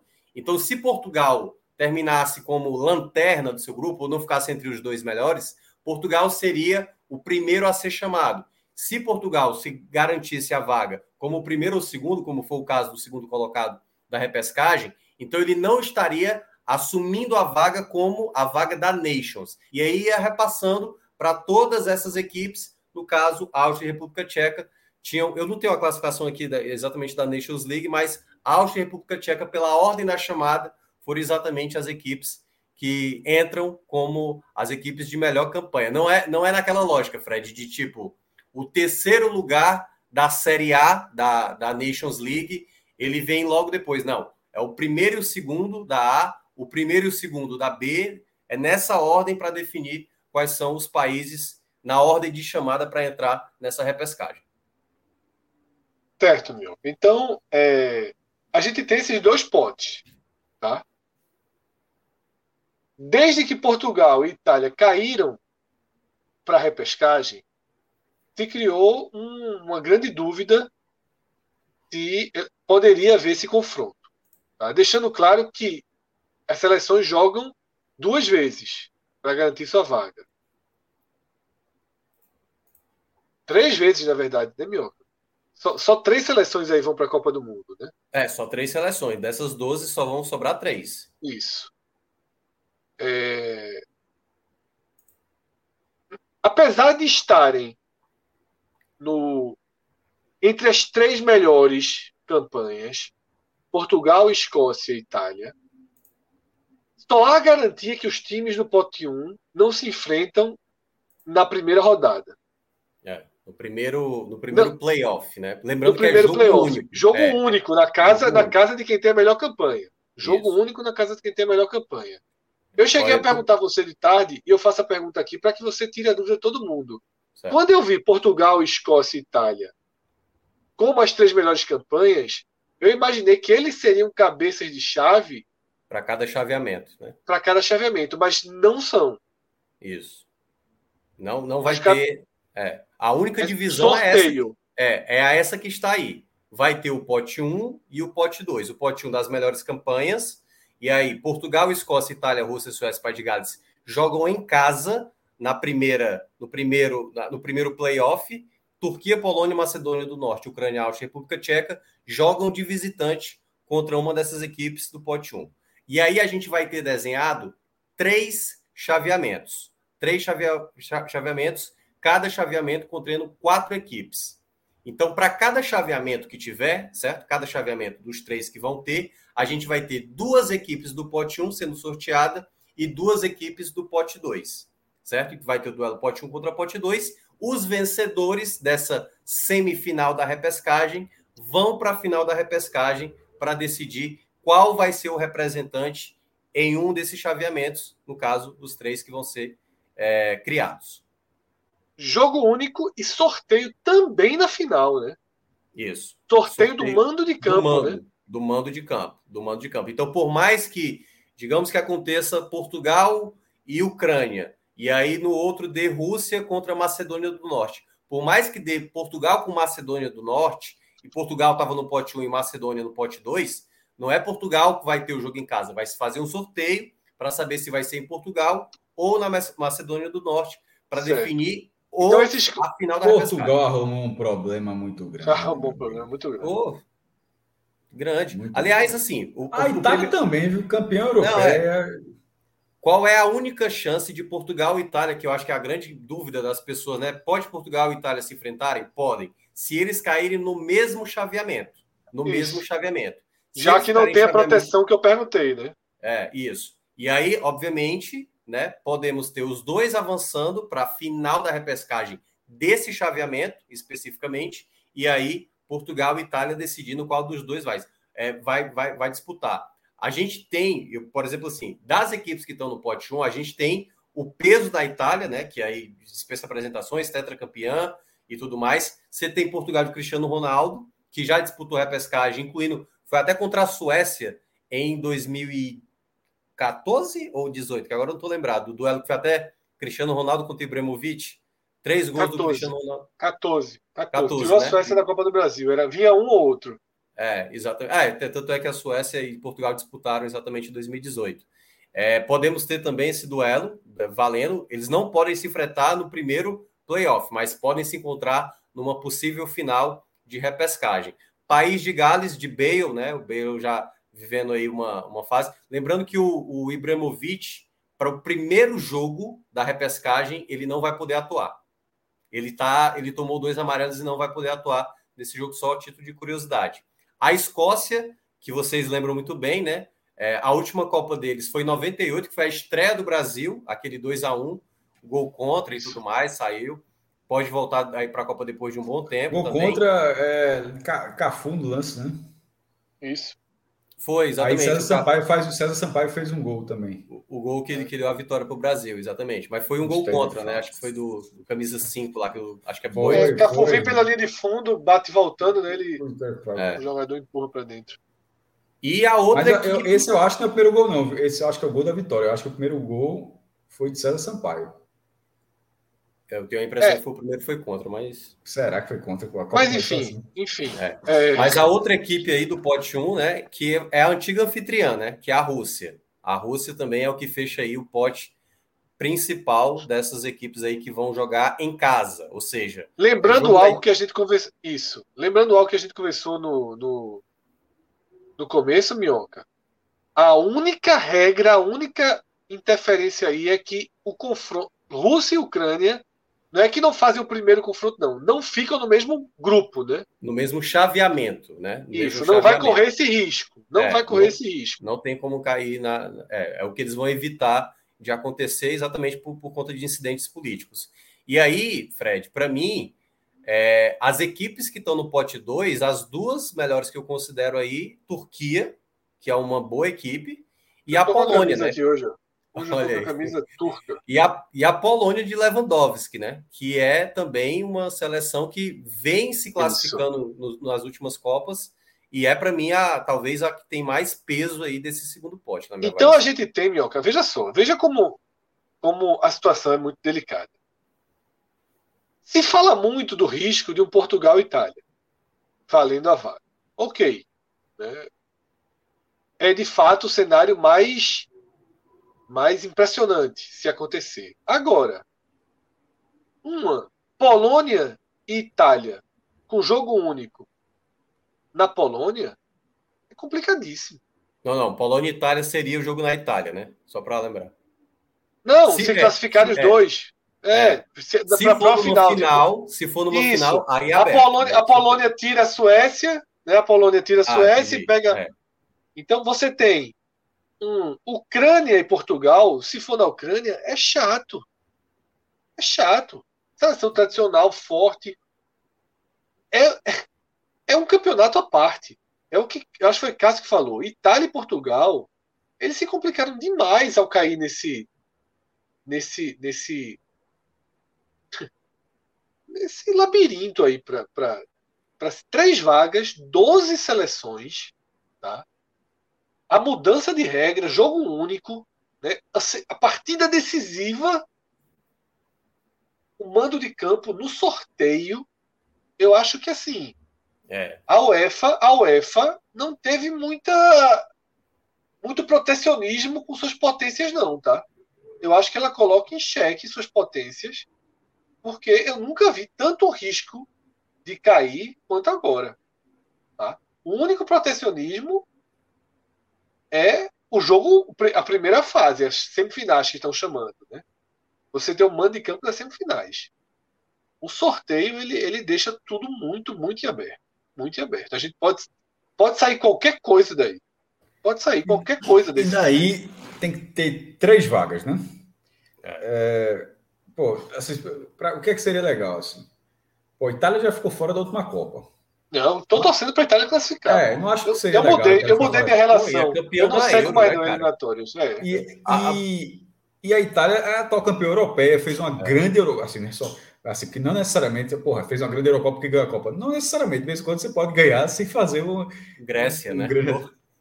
A Grécia foi muito eficiente, mas não fez uma grande Eurocopa. É, Ninguém, a Itália fez grandes jogos. Existem casos de campeões da Eurocopa que não foram para a Copa.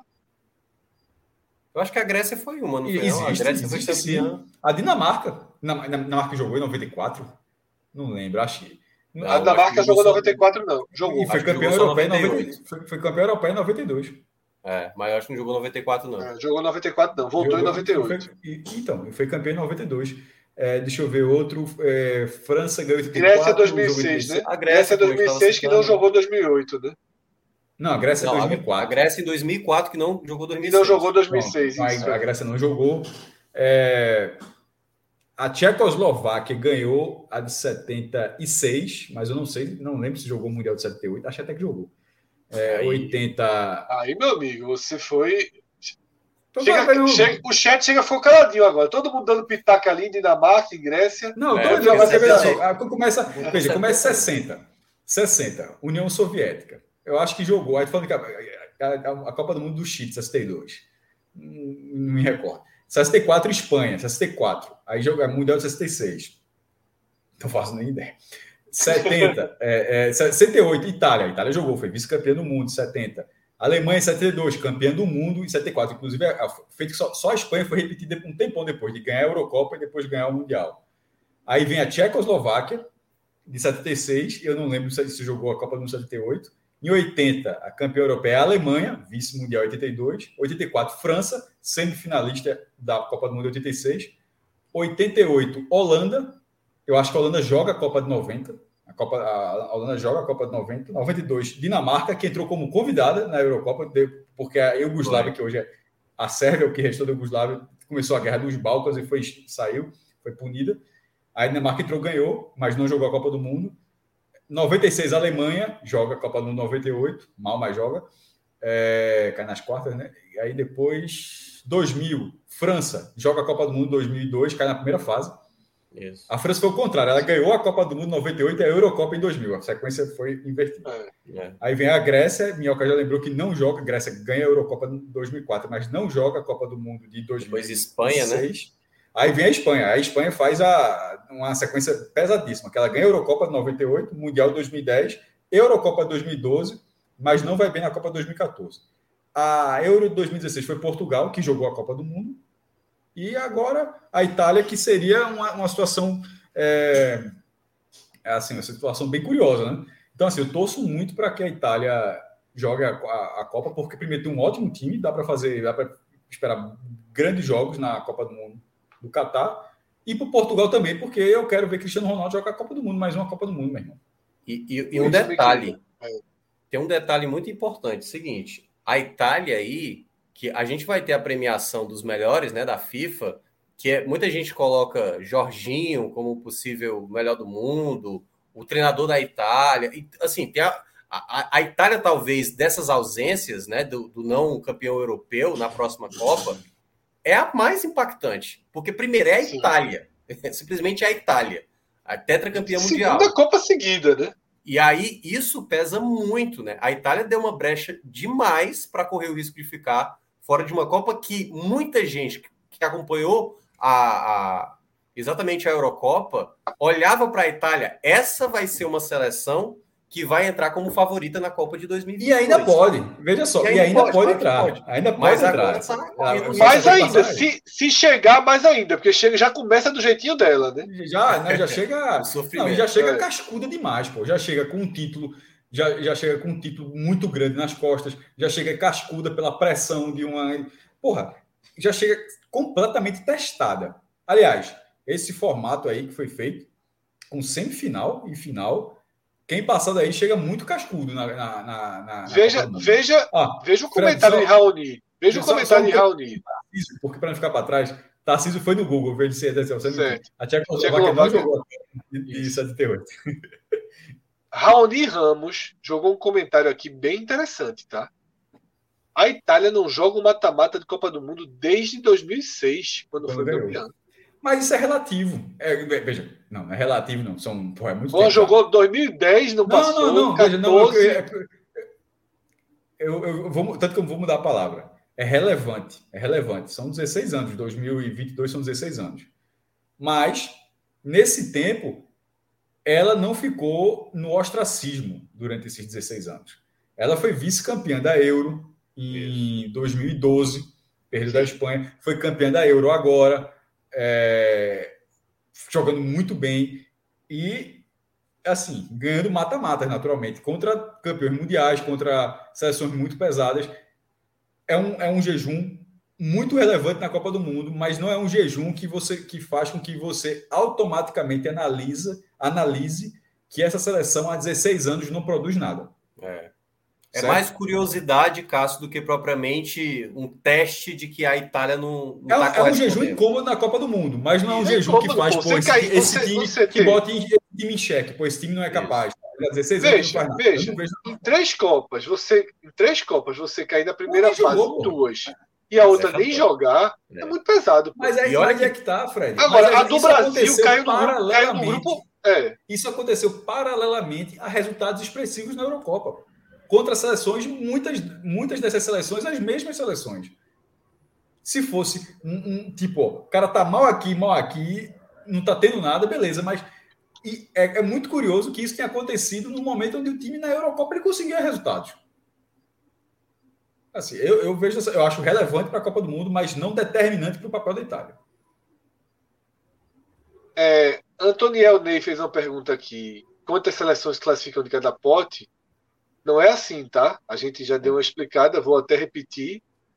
As seleções do pote 1 vão ser sorteadas para enfrentar e vão, e vão formar três novos chaveamentos. Esses chaveamentos terão cada chaveamento desse duas seleções de cada pote. E o primeiro confronto será entre a seleção do pote 1 e outra do pote 2.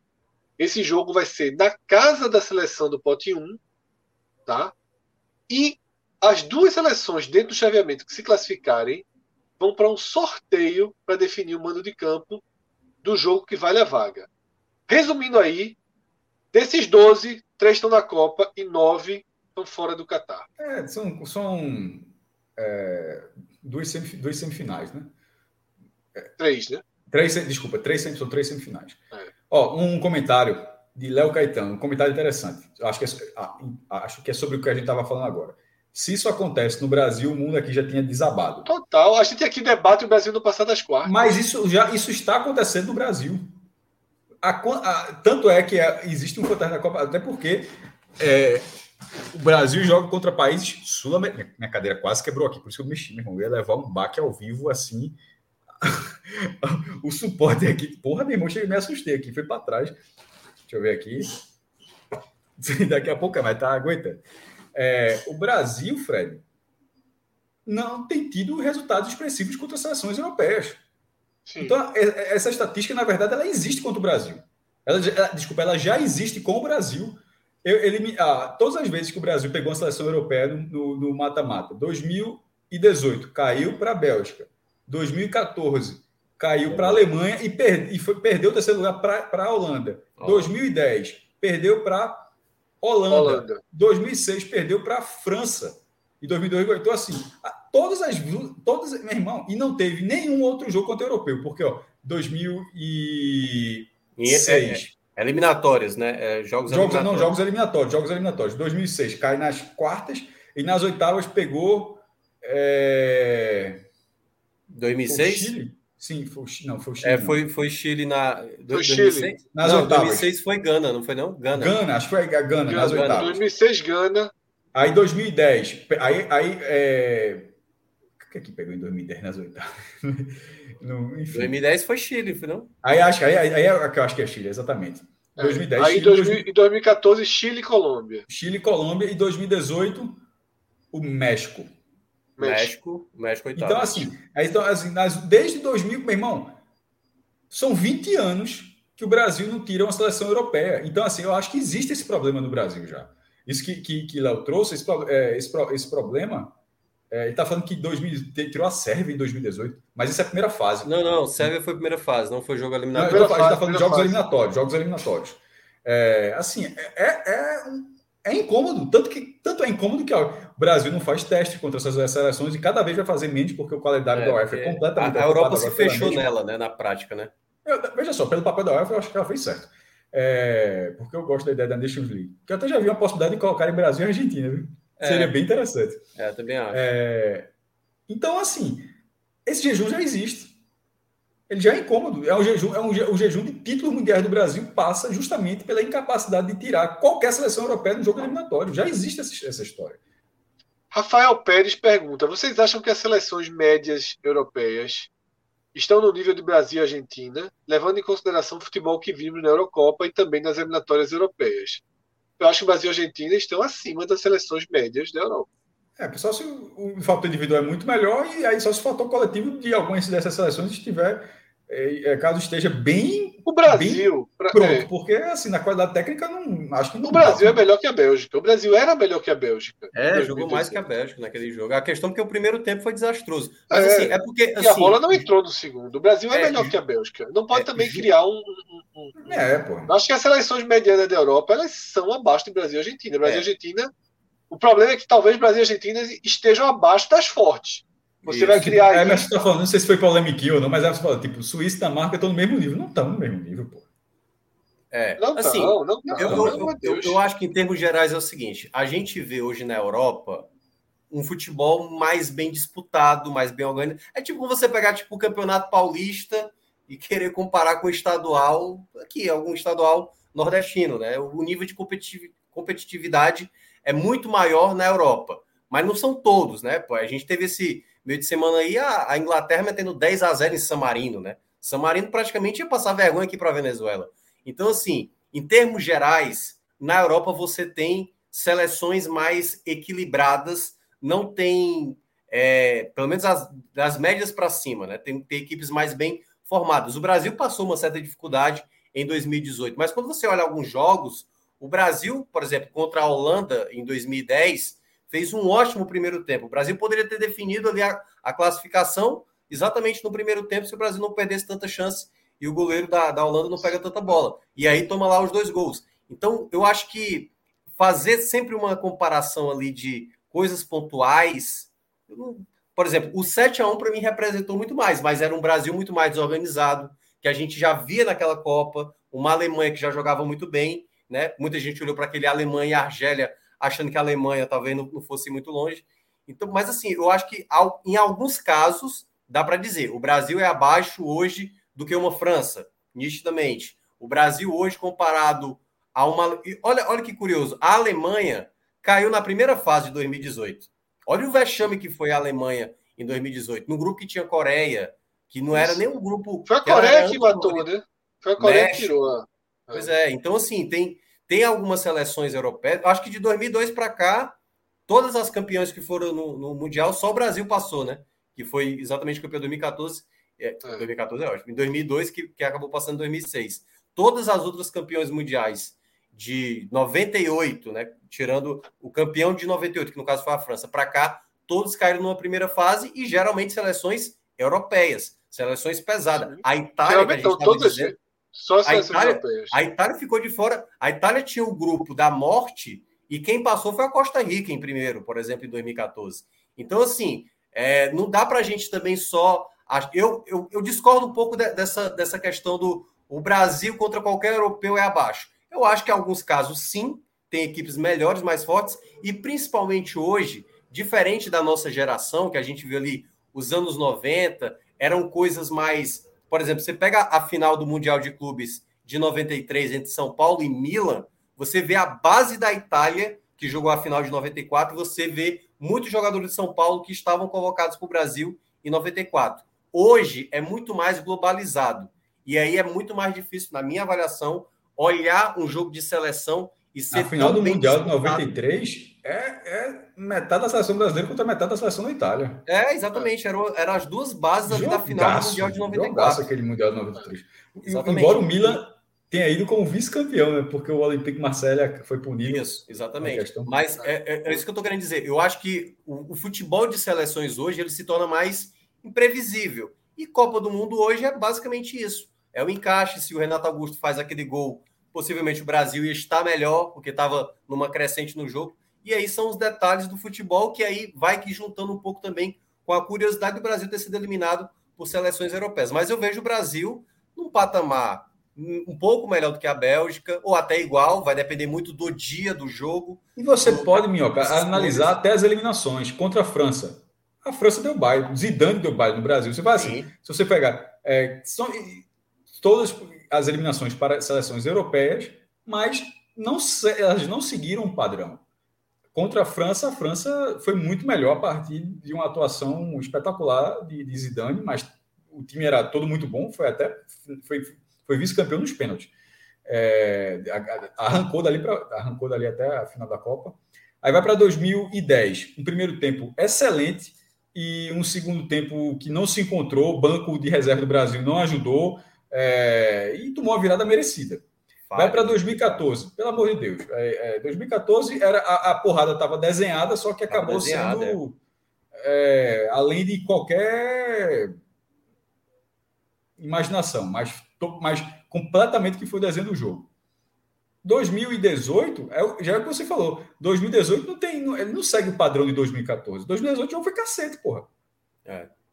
Só que é 2010, 2010 o Brasil foi por 1x0 para o intervalo, o Berense tem com dois ou três. O Brasil jogou muito é. bem aquele jogo com a Holanda. Tem Mas aí nuances, caiu no segundo tempo. Mas assim, de todas essas eliminações, a de 18 é aquela do Brasil. Ela, ela, ela amplia essa, essa, essa, sequência de eliminações, fazendo que toda vez que pega um europeu é eliminado. É. Mas se você for pontuando cada eliminação, essa foi um jogo de futebol ali, meu irmão.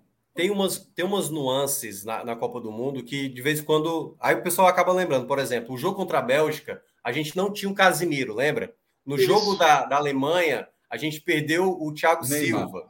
Né? Mas, Neymar. Assim, e Neymar. É, o Neymar, Neymar, principalmente, né? E, e aí você vai, claro, será que aquela seleção possivelmente teria perdido também para a Alemanha? Por mais que não fosse de 7 a 1, mas teria perdido. Mas o que eu estou dizendo é o seguinte: tem sempre umas nuances que um jogo de Copa do Mundo ela vai te permitindo. A Inglaterra, por exemplo, é uma seleção que eu nunca levei fé. E na Copa de 2018 conseguiu ir muito longe. Mas se você olha a história da, da Inglaterra em Copas, é porque a gente, né? Eu acho que principalmente a nossa geração, a gente viu um momento muito ápice do Brasil. Cara, eu, eu vejo assim relatos de muitos jovens, assim, de pessoal mais jovem, eles consideram o, o título mais relevante do Brasil a, a, as Olimpíadas, por exemplo. Eles consideram algo muito grandioso. Que a gente que acompanha, mesmo a gente sabendo que o Brasil nunca tinha vencido umas Olimpíadas, não, mas é Olimpíadas, cara. Não, não vai, isso não é uma carta pesada. Mas para essa geração, estou falando aqui só de alguns nomes, de algumas pessoas que falaram, consideram esse título das Olimpíadas um título muito grande para o Brasil. E a gente que acompanhou várias Olimpíadas. Como foi para a tem... Espanha em 92, Barcelona, até a Espanha ganhar algo maior. Pois é, mas para o Brasil, já não, né? o Brasil já pinta campeão. Não, então, mas para uma geração espanhola, eu estou falando de torcedores, da forma, tipo, tirando uma geração, ah, eu vi a Espanha ser campeã da Eurocopa em 64. Sim, pô, mas ali até para frente teve o ouro olímpico lá em 92. Minhoca, é, Tarcísio completa que, que Elano não jogou ah, é contra a Holanda, né? E estava e tava fazendo a grande Copa do Mundo. É, e sobre esse tema. Fase, eu, ele caiu. É, é, sobre esse tema, eu vou Acho que vou ler aqui dois comentários que, para mim, resumem o que a gente debateu e eu concordo com eles. Yuri Albuquerque fala o seguinte: Suíça, Dinamarca, Sérvia e Suécia dão trabalho para qualquer um, mas não dá para comparar com, com o Brasil, tá? É, e é a mesma coisa que Leandro Douglas. Não estão no mesmo nível, mas disputam e podem eliminar qualquer seleção do Sim. mundo. E aí eu concordo. Um, um, Brasil e Suíça não é odd de 1. Não é odd de 1,20 para o Brasil, não. É jogo chato, é jogo complicado. Tá? Tanto que eu falei aqui. Se tiver um Polônia e Portugal, um Ucrânia e Itália, a chance da Itália sair ela é elevada. Tá? Danilo, falei em odds. Então a gente, antes de seguir, mais... Só para a gente fazer a girada, só para complementar, só um detalhe sobre isso. O Brasil não jogou nada contra a Venezuela e jogou uma barbaridade contra o Uruguai. Se você falasse isso antes do jogo, que ó, o Brasil vai amassar o Uruguai e vai jogar nada, simplesmente nada contra a Venezuela, aí cada um fica com o recorte que quer, né? Não, é contra a Venezuela, então a gente não vai longe mesmo. Contra o Uruguai, então essa, essa seleção tem tudo para bater nas cabeças da Copa do Mundo de 2022. Danilo, vamos de bet nacional, tá? Porque eu acho que temos um feito para se comemorar aqui. Dê um zoom, por favor, zoom. Rapaz, olha aí, superamos, hein? Superamos bem, tá aliás. Apanhando, Tá apanhando para dar o zoom, jovem? Rodrigo ontem meteu um zoom aí que, pelo amor de Deus. Ultrapassamos a barreira dos 3 mil reais, tá? 3.166 reais. E a última aposta ganha foi com eliminatórias, tá? Coloca ali, Danilo, nas apostas de hoje. Pedi uma aposta hoje à tarde e acertamos uma múltipla em cheio, tá? A múltipla trazia vitórias da Ucrânia, da Turquia e da Holanda. E os três resultados aconteceram. Foi boa. Tá? Então, tivemos um retorno bem interessante aí. Foi uma aposta com medida, né? 50 reais. Tivemos um retorno de 221 e nos ajudou aí a ultrapassar essa barreira de 3 mil. Lembrando que quando iniciamos o, as lives, né, com a conta do Beto Nacional, a gente tinha mil reais na conta. Então, é, seguimos fazendo um trabalho que não é um trabalho intenso. A gente demorou para triplicar o nosso, o nosso ponto de partida, mas é importante, o importante é que triplicou, tá? Aquela então, proteção, quem... não participei ontem da live, a proteção do empate foi fundamental. Foi fundamental, hein?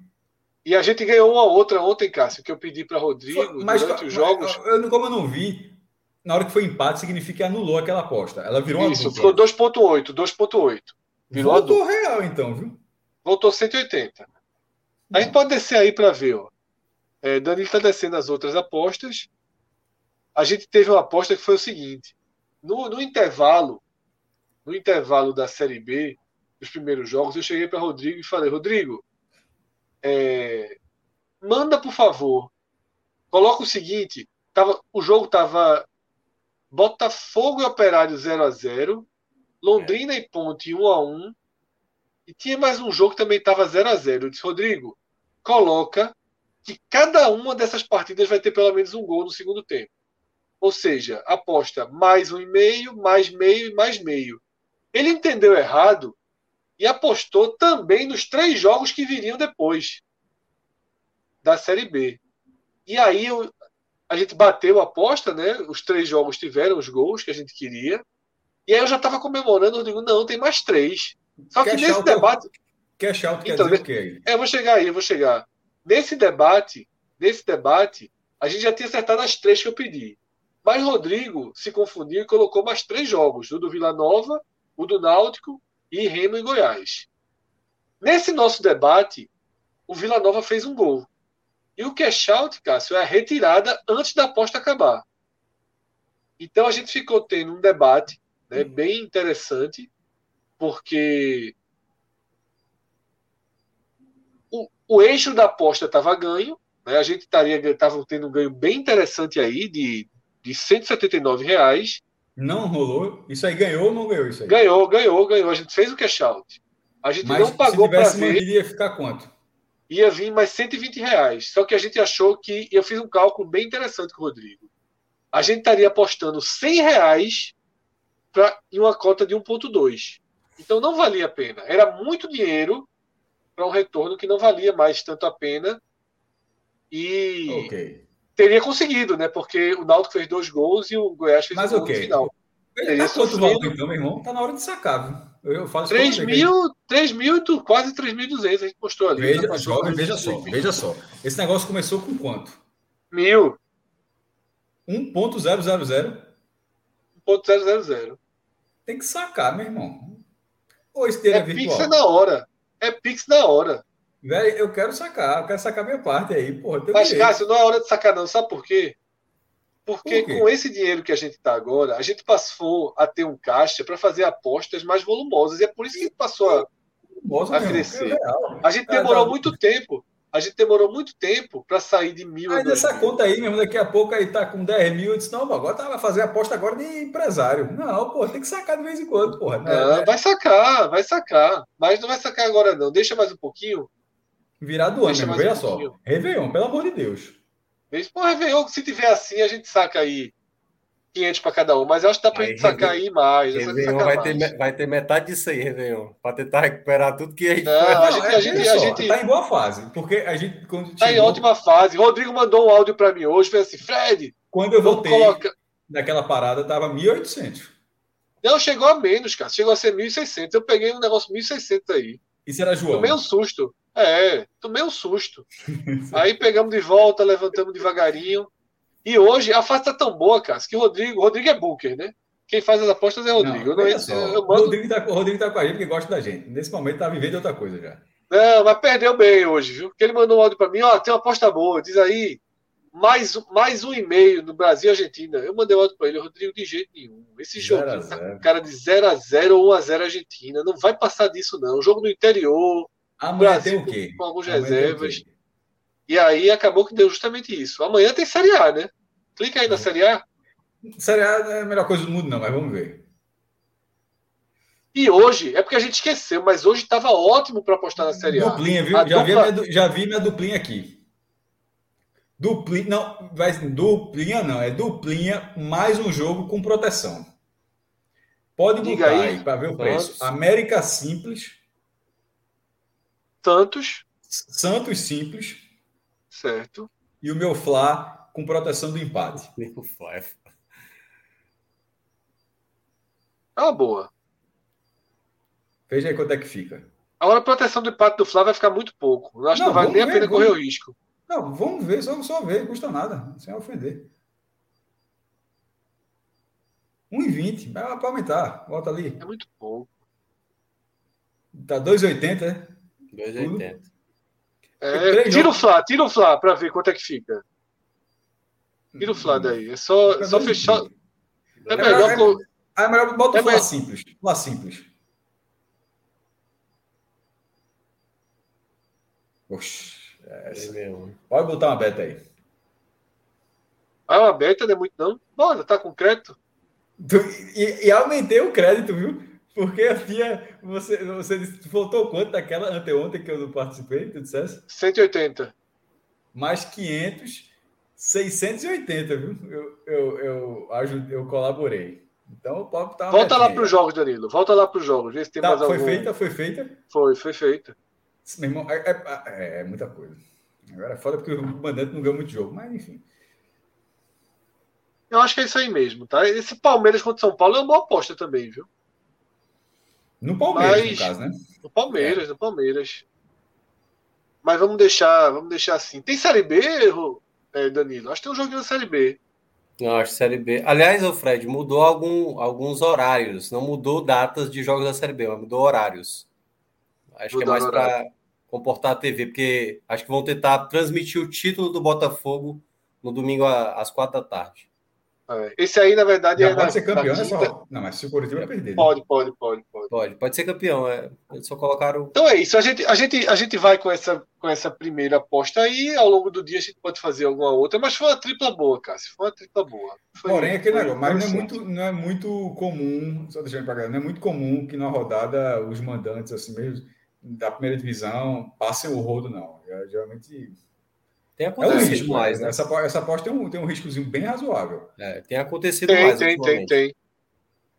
Tem. Eu, o jogo mais seguro para mim desses que a gente citou é Santos e Chape. Os outros têm. Lembra, a, minha, a, minha, aposta original, por exemplo, era protegendo o empate. Mas aí é, mas é muito pouco, é.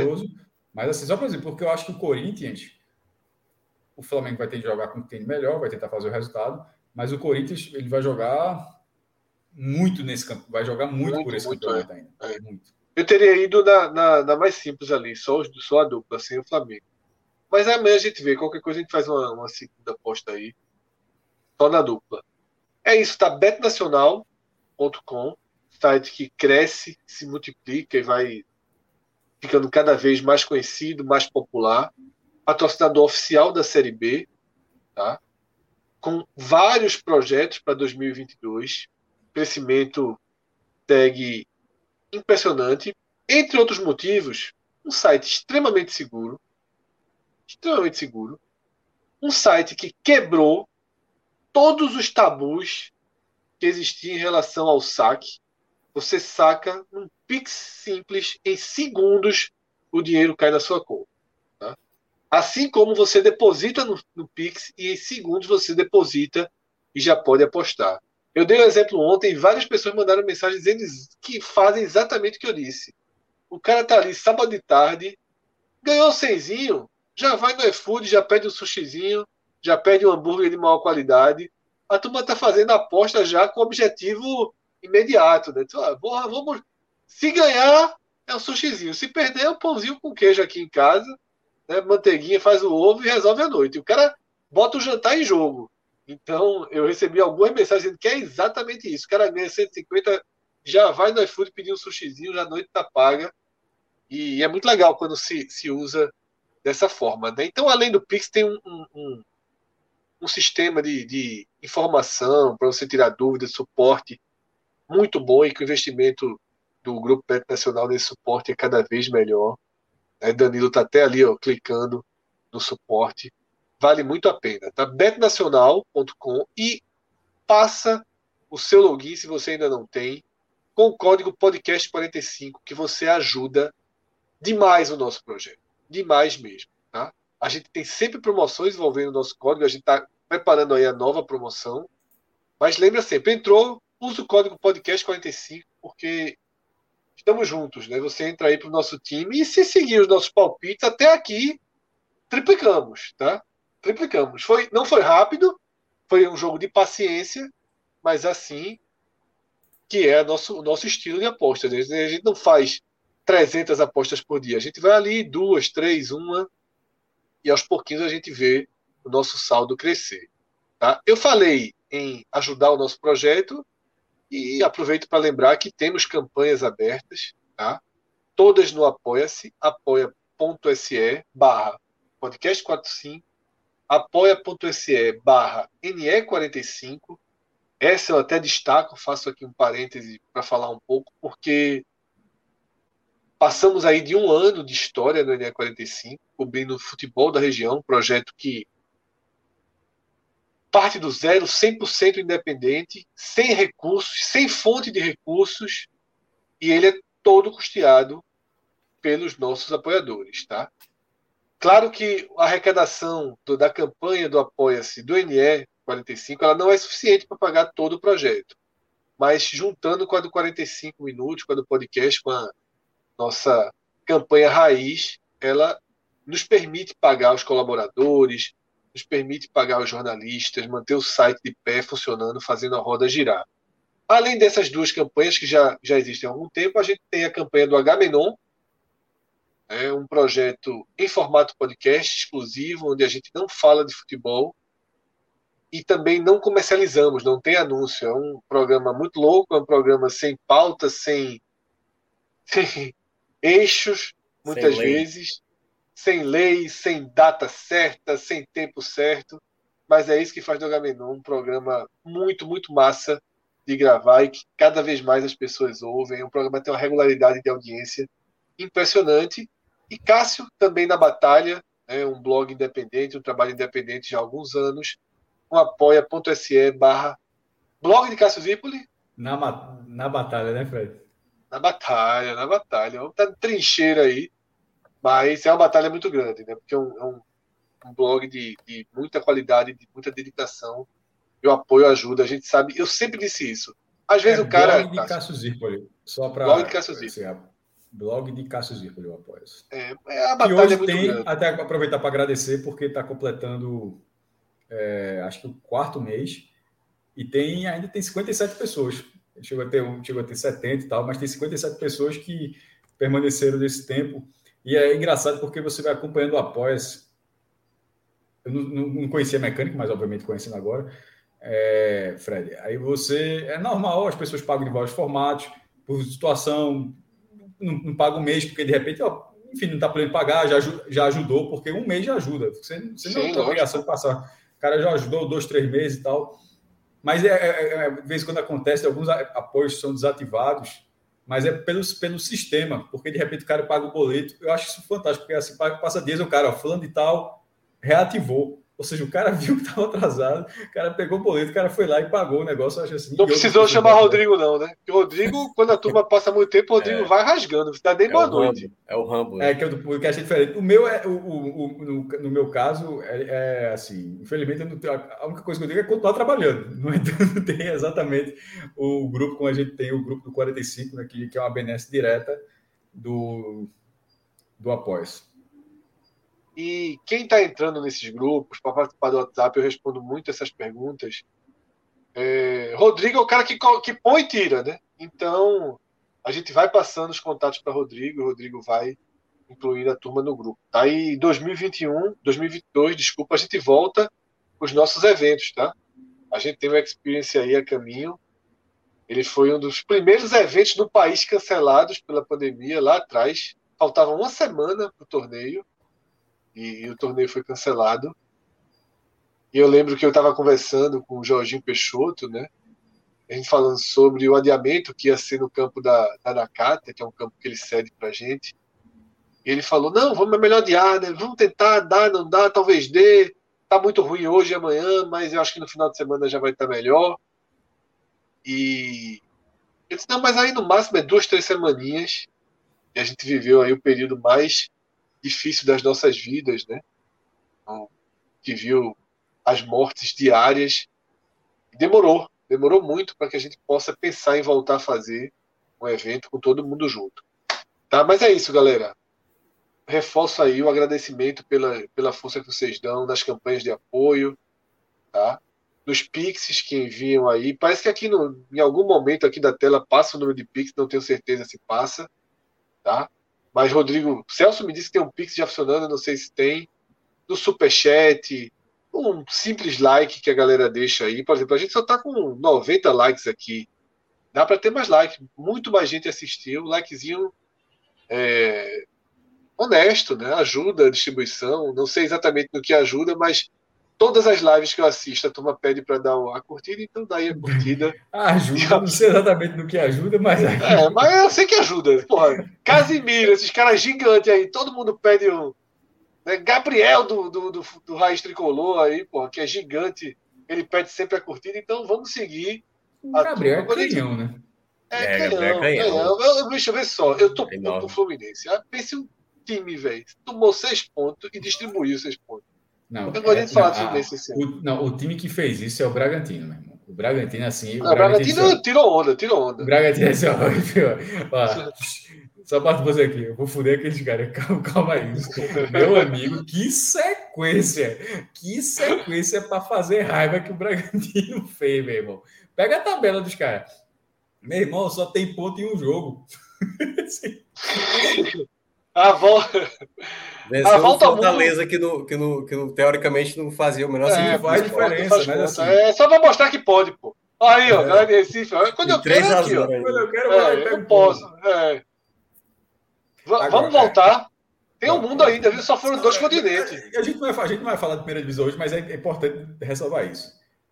Esse jogo, que não era contra o Grêmio, era contra o esporte. Era contra o esporte. O time do Bragantino, o jogador mais velho em campo, tinha 22 anos, pô.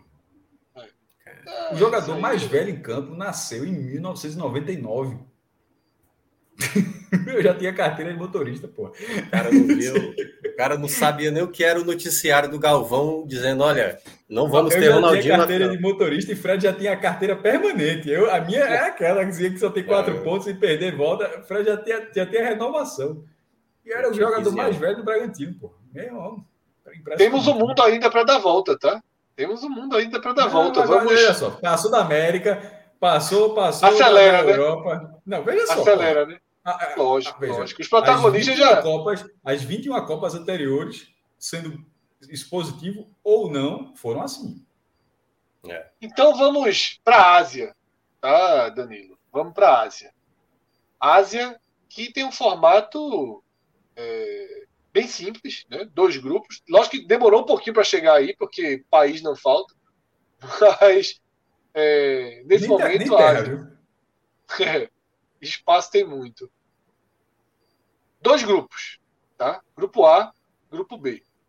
Fred, a gente falou, já que fala de geografia, duas situações curiosas. A gente falou lá no começo dessa live sobre os países que. É, é, isso aqui é feito curiosidade também. Os países, tipo a, Austrália, porque joga em um, outro escolhe, situações. E, faltou falar sobre dois países. Eu não sei se existem outros exemplos, mas pelo menos existem esses dois exemplos, que são países intercontinentais, onde eles, onde eles podem escolher. Tipo a Rússia. A Rússia está, né? inclusive a menor parte da Rússia está na Europa, assim como a menor parte da Turquia está na Europa. A maior parte da Turquia está na Ásia e ela poderia, ela, é, mas assim, ela escolhe, assim como a Rússia, a Rússia poderia ser uma federação asiática. Mas assim, nesses dois casos, eu não sei se existe algum outro país numa situação como essa de presente em, em continentes dessa forma, mas é o que eu estou falando de cabeça aqui, mas são os casos de Rússia e Turquia que estão na Europa que a gente já falou. Isso. Então o cenário é o seguinte, tá? Que, acho que quem ficou na Ásia, no, no, final das contas, foram alguns filhos da ex-Rússia, né, da União Soviética. Uma parte Isso. foi lá para o F e uma parte foi para a Ásia. Agora bora. É... A gente tem dois grupos, tá? São quatro vagas e meia. As quatro vagas e meia continuam matematicamente abertas, mas se a gente depurar, se a gente detalhar, não é bem assim. Tá? No grupo A, para você ter ideia, nossa arte até ficou um pouco incompleta em relação ao grupo A mas é porque o cenário está tão definido que a gente já pode quase que cravar Irã e Coreia do Sul na Copa do Mundo. O Irã lidera com 16 pontos, tá? e a Coreia do Sul é a segunda colocada com 14. A diferença para o terceiro é de 8 pontos. E o terceiro. Isso da Coreia, da Coreia para o terceiro, né? Que é o segundo. Isso. O Irã, no caso, está 10. Melhor, isso, exatamente.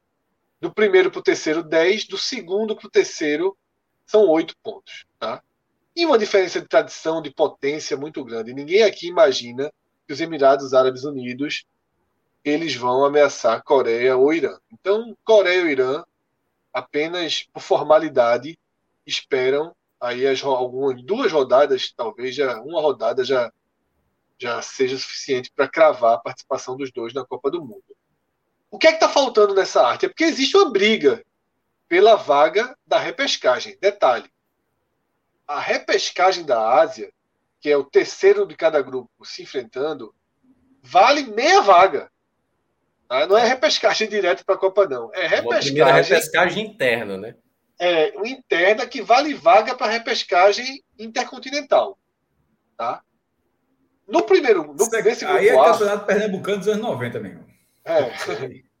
E aí todo mundo está na briga, porque como Irã e Coreia dispararam na pontuação, os Emirados Árabes são terceiro colocado com seis, o Líbano, quarto colocado, com cinco, o Iraque, quinto colocado, com quatro, a Síria ficou muito para baixo, com dois, com dois pontos. Então aí, entre Emirados Árabes, Líbano e Iraque, faltando quatro rodadas, ainda pode dar qualquer coisa e a gente não vai dar uma mergulhada nessa disputa. No grupo B, o cenário é o seguinte: as três seleções que vão sair do grupo já, tão, já são claras. Já eram antes de começar a jogar, mas com seis rodadas disputadas, a pontuação confirma.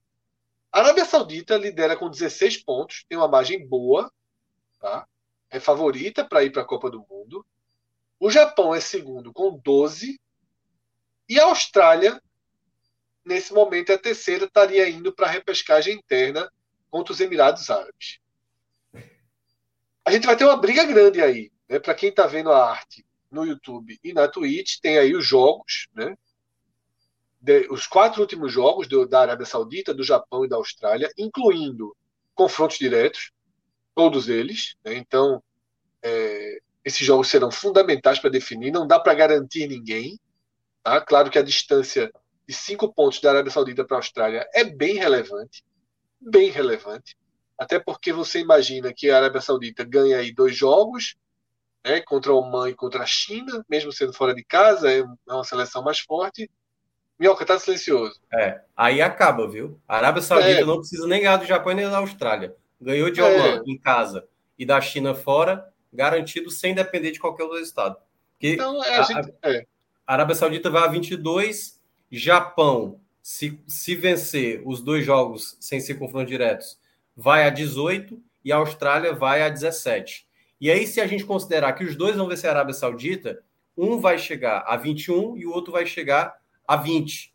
E aí, no duelo entre os dois, não tem como chegar nenhum dos Exatamente. dois, né? Os dois juntos chegar a 22 pontos da Arábia Saudita.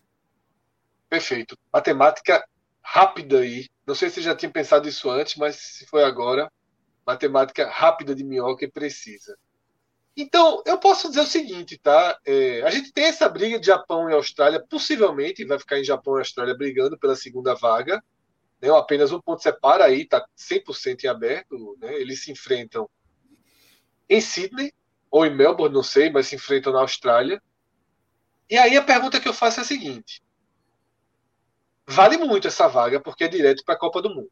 Vale muito essa vaga. Mas dá para dizer que o terceiro colocado desse grupo não terá é muita dificuldade para ser o representante da Ásia na eliminatória intercontinental, né? O problema é com quem vai ser esse jogo, né? Pode ser ali com Nova Zelândia, mas pode ser com Colômbia ou com Uruguai, né? Pode ser com México.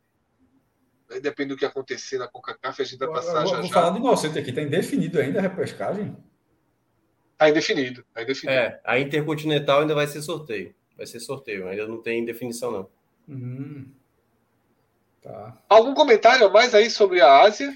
Não, eu acho é. que a lógica é do terceiro. Eu acho que esses são cinco times que tendem a representar a Ásia via qualificatório, quatro de forma direta e um buscando a eliminatória. Vai lembra de ter o Catar, naturalmente, como país sede. Isso.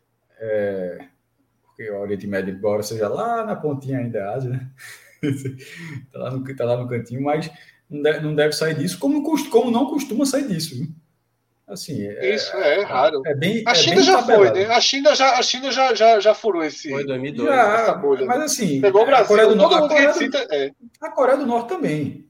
Sim, pegou o Brasil também. Sim, pô. Mas isso é, é, a Coreia do Norte também. Isso, isso a China em 2002 e a Coreia do Norte em 2010. Mas assim. Emirados Árabes em 90, né? Mas é, é isso lá no, quando tinha muito treinador brasileiro lá no, lá no Emirados Árabes Unidos. Mas o que eu quis dizer, é. Fred, não é necessariamente que esses cinco são os cinco representantes da, da Ásia ponto final. São os cinco que é, uma surpresa tira a vaga de um desses times, ponto. Assim, mas assim, eles estão sempre é. ali. A, a, acontece de repente um sobrar, mas pelo, pelo, pelo desenvolvimento do futebol costuma ser esses, esses países. O Irã, um pouco menos. Eu acho assim, para não colocar todo mundo no mesmo nível, o Irã está meio de G12 aí, tá? Meio de gigante aí, como. oh. Minhoca já entendeu. É assim, tá colocar todo, todo mundo como se fosse um, um, bolo só e não é, não é homogêneo. Só um detalhe aí também dessa questão da Ásia é o seguinte: o Japão é o único dos três aí que vai ter três jogos em casa. Só que qual é o grande problema que eu vejo para o Japão? A Austrália tem como fazer os seus seis pontos ali em janeiro, fevereiro, chegar a 17. O Japão vai ainda pegar uma, uma Arábia Saudita para confirmar a sua classificação, que eles podem garantir. O jogo é no Japão, certo?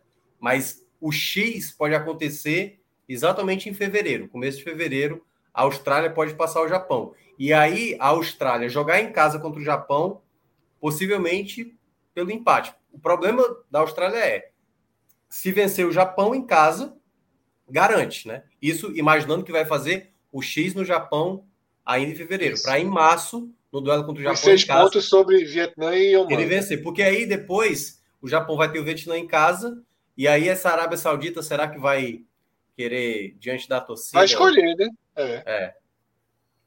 Enfim, vai escolher quem vai para a Copa. A Arábia Saudita pode escolher quem vai para a é. Copa com ela. Na ótica, na ótica da Austrália, é, ela tem que dar o X no Japão, no jogo ali contra o Oman. E aí, no jogo contra o Japão, em casa, ela tem que vencer para garantir matematicamente. Embarca aí, Fred. Passa da alfândega. Vamos para a África. Tá? Na África, o cenário é muito simples de ser analisado. Né? Na África, como eu falei, a gente tem a definição das 10 seleções que vão para os duelos, para as finais. Né? Podemos chamar disso, para as finais das eliminatórias né, africanas. Existem dois potes. Tá? Por que tem um, prime... tem um asterisco no Congo ali? É, vamos falar. Minhoca vai explicar. Existem dois potes, tá? e o primeiro pote traz Argélia, Marrocos, Nigéria, Tunísia e Senegal. Tá? O segundo pote tem Camarões, Egito, Gana, Mali e República do Congo. Antes Porra. de Minhoca explicar, antes de Minhoca explicar, chama atenção de novo a Costa do Marfim fora, né? E a África e... do Sul que ficou para trás, né? E nomes pesados no pote 2, pô. É. Irmão, a gente é só lá, pô. É. Assim, assim, os melhores jogadores do mundo tá no pote, tá no pote 2 da África. Isso. Camarões, historicamente, tem um, uma, uma grande, um grande representante. Participa. A melhor campanha, as duas melhores campanhas da história da África estão no pote 2. Camarões, Gana quartas Camarões, de final né? de 90 e Gana, quartas de final em 2010. E é Gana que poderia ter sido a primeira africana a chegar numa semifinal, né? Naquele aí, jogo do agradeça a, Acho que foi. Aí, qual foi o jogador que estou Soares? O que tirou com a mão foi o Soares. Não, mas teve, teve o pênalti. Ele tira, ele tira o gol, mas também tem o cara bate o pênalti por cima. Pô, o cara, ah, é o Azamoa Jean. Azamoa Jean bateu a, a, a pênalti por cima. E, ó, aí depois, explica o asterisco. Cássio gosta de um asterisco, ele já sal, Cássio, saltou os olhos de Cássio para o asterisco. Você não vai acreditar, você não vai acreditar, não porque que Congo tá para perder essa vaga. Nelo, Nelo, Nelo. Congo não fez três paralisações, fez quatro. E a gente apto, jogador apto. Não, não, não tá tudo ok. Foi a diferença é, só podia fazer três paralisações. Congo fez quatro. E aí eu também fiquei na dúvida, por que, que a arbitragem permitiu porque, teoricamente, você não pode fazer, se você tem cinco trocas, você não pode fazer uma cesta. Não, não acabou. E aí. Não, eles fizeram cinco, mas em quatro paralisações, é isso. Em quatro paralisações. Isso. E Como aí, a permitiu? Benin, Benin tá exatamente aí só esperando, vai, possivelmente vai entrar com recurso e a República Democrata do Congo pode. Vai ser eliminada, mas vai ser eliminada. Vai ser mas por que, que o árbitro permitiu? Pois é, exatamente. Eu também não entendi. agora, aí eu te falo, existe precedente disso? Existe. E sabe pelo menos um jogo onde isso aconteceu? É 1968, nos aflitos. Acho que é Náutico, Náutico Deportivo Português na Libertadores. O Náutico venceu o jogo por 3 a 2 e perdeu os pontos do jogo. Porque Libertadores, o Náutico vice-campeonato Taça Brasil de 67, jogou naquele ano o Brasil, é, durante 20, quase 30 anos, a primeira a fase de grupos era um país contra outro país. Então, no caso, eram os representantes do Brasil, que foi Náutico e Palmeiras, contra os dois representantes da Venezuela. É, um era Deportivo Galícia, outro Deportivo Português, se eu não me engano. Aí, nesse jogo, no, no Recife, o Náutico fez uma terceira substituição. E a terceira substituição ela vai ser oficializada só na década de 90. Aí fala, como assim, porra? O jogo teve um machucado. E os, os relatos do. Eu já vi o, o Diário de Pernambuco da época. Da, do treinador adversário dizendo: não pode não. Assim, quando o Náutico quer mudar. Durante o jogo de Libertadores, o Náutico quer mudar. E não, mudou. E na hora mudou no treinador português, ou até adversário, tu não pode fazer isso, não, cara. Pode, pode, não pode, pô, só são duas. Aí alguma regra, não, mas aqui são três. Acho que estava em algum momento confundido, a regra estava valendo três. Enfim, o Náutico fez a terceira substituição na partida e perdeu os pontos e foi eliminado. E, com esse, e, e, teria passado de fase. E como a Libertadores era mais curta naquela época, se o Náutico tivesse passado de fase, o Náutico teria ido para as quartas de final da Libertadores. Vê que absurdo. É, é um negócio tão absurdo que durante muito tempo existe até uma, uma versão, completamente extraoficial, naturalmente, de que o Náutico teria feito de, de propósito para não se classificar e por não ter custo de viagem. Eu acho assim muito falaciosa essa, essa versão, porque se tu tá jogando a Libertadores, tu foi, fez dois jogos na Venezuela, porra, por que tu vai economizar para de repente fazer um jogo numa fase avançada, tirando dinheiro? Mas enfim, é, eu acho que todo o torcedor do Náutico talvez já tenha escutado é, essa versão, mas acho que ela não se aplica não. Acho que é um erro assim bizarro como esse do Congo. É. Que erros, erros bizarros, infelizmente, eles, são assim numa escala incompreensível, como o jogador está escrito lá no sistema que não está, porque você falar, eu acho que está.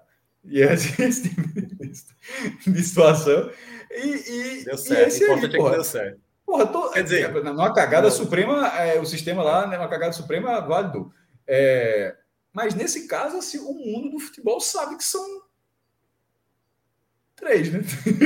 É, eu, eu, eu, acho, eu acho lamentável isso ainda acontecer, eliminatórias de Copa, sabe? Assim, eu acho, eu acho bizarro. É um procedimento simples, né? Que poderia ter sido evitado, né? É uma coisa que eu acho que, que acaba manchando, né? E aí, queira ou não, né?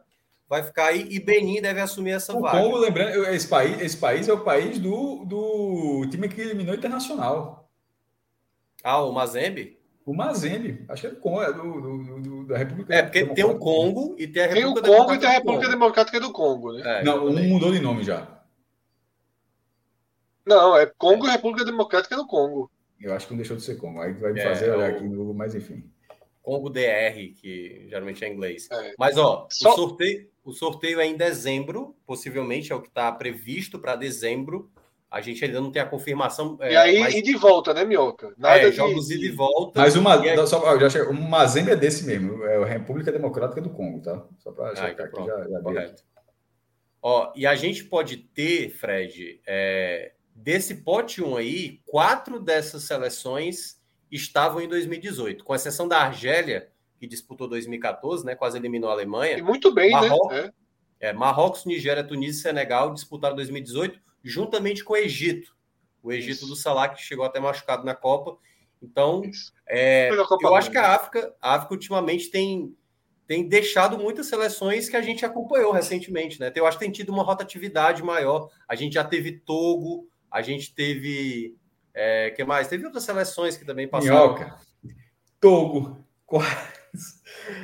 Togo quase teve um jogador de Pernambuco que ia jogar a Copa do Mundo 2006. É verdade. Hamilton, ele se naturalizou, naturalizou togolês. Angola também teve Angola também. Foi 2010? Foi? 2006.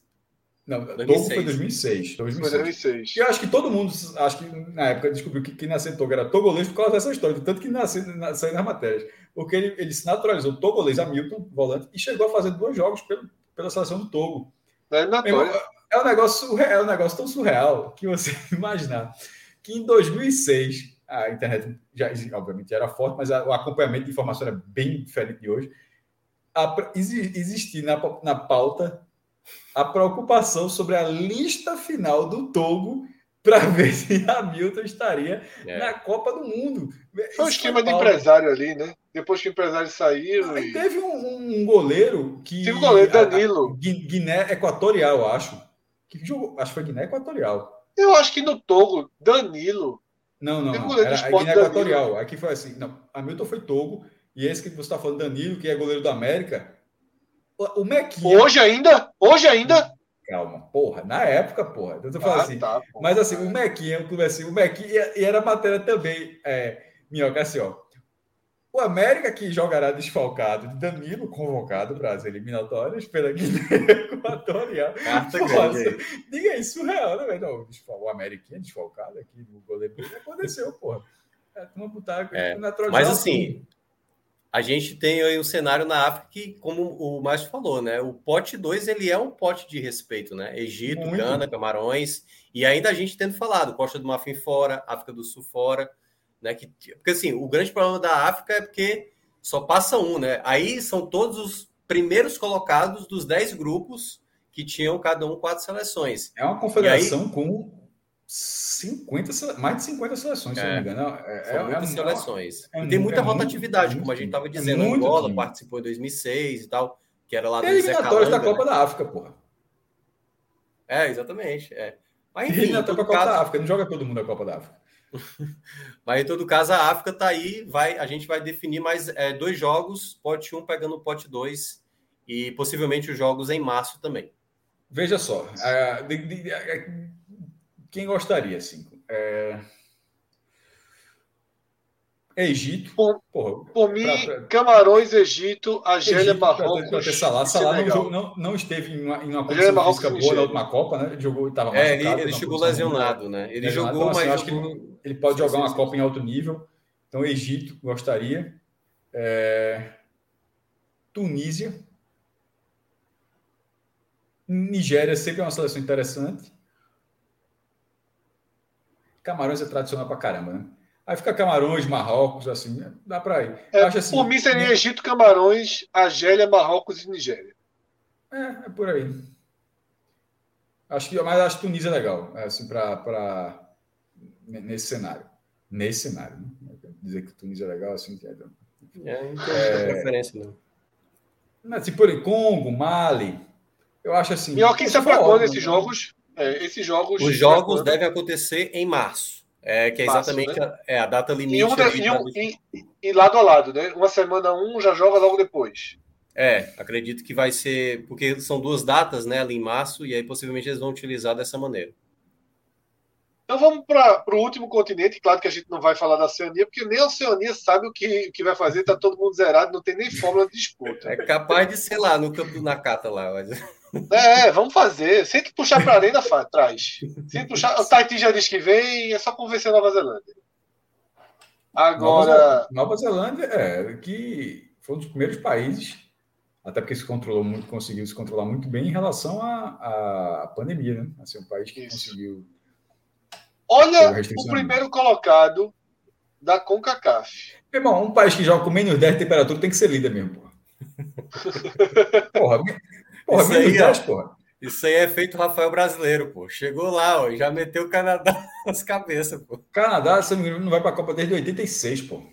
É, 86. É um negócio assim é. absurdo. Não, eu não tenho memória, pouca, eu não tenho lembrança. Gente, eu não tenho lembrança. Lembra, mas o Canadá já ganhou a Copa Ouro. No ano 2000 foi 2002, eu acho. Acho que foi 2000. Ô Fred, eu, eu tenho uma dúvida aqui, mas é, é, eu acho que é bobagem. Por que, que tem zero ali, barra 3,5? Porque nos outros tinha Porque, 4. É, os outros estão errados, né? Só que esse foi o último que eu fiz. Ah, tá, entendi. É porque é exatamente o que já conquistaram, né? Entendi. É, exatamente. Entendi.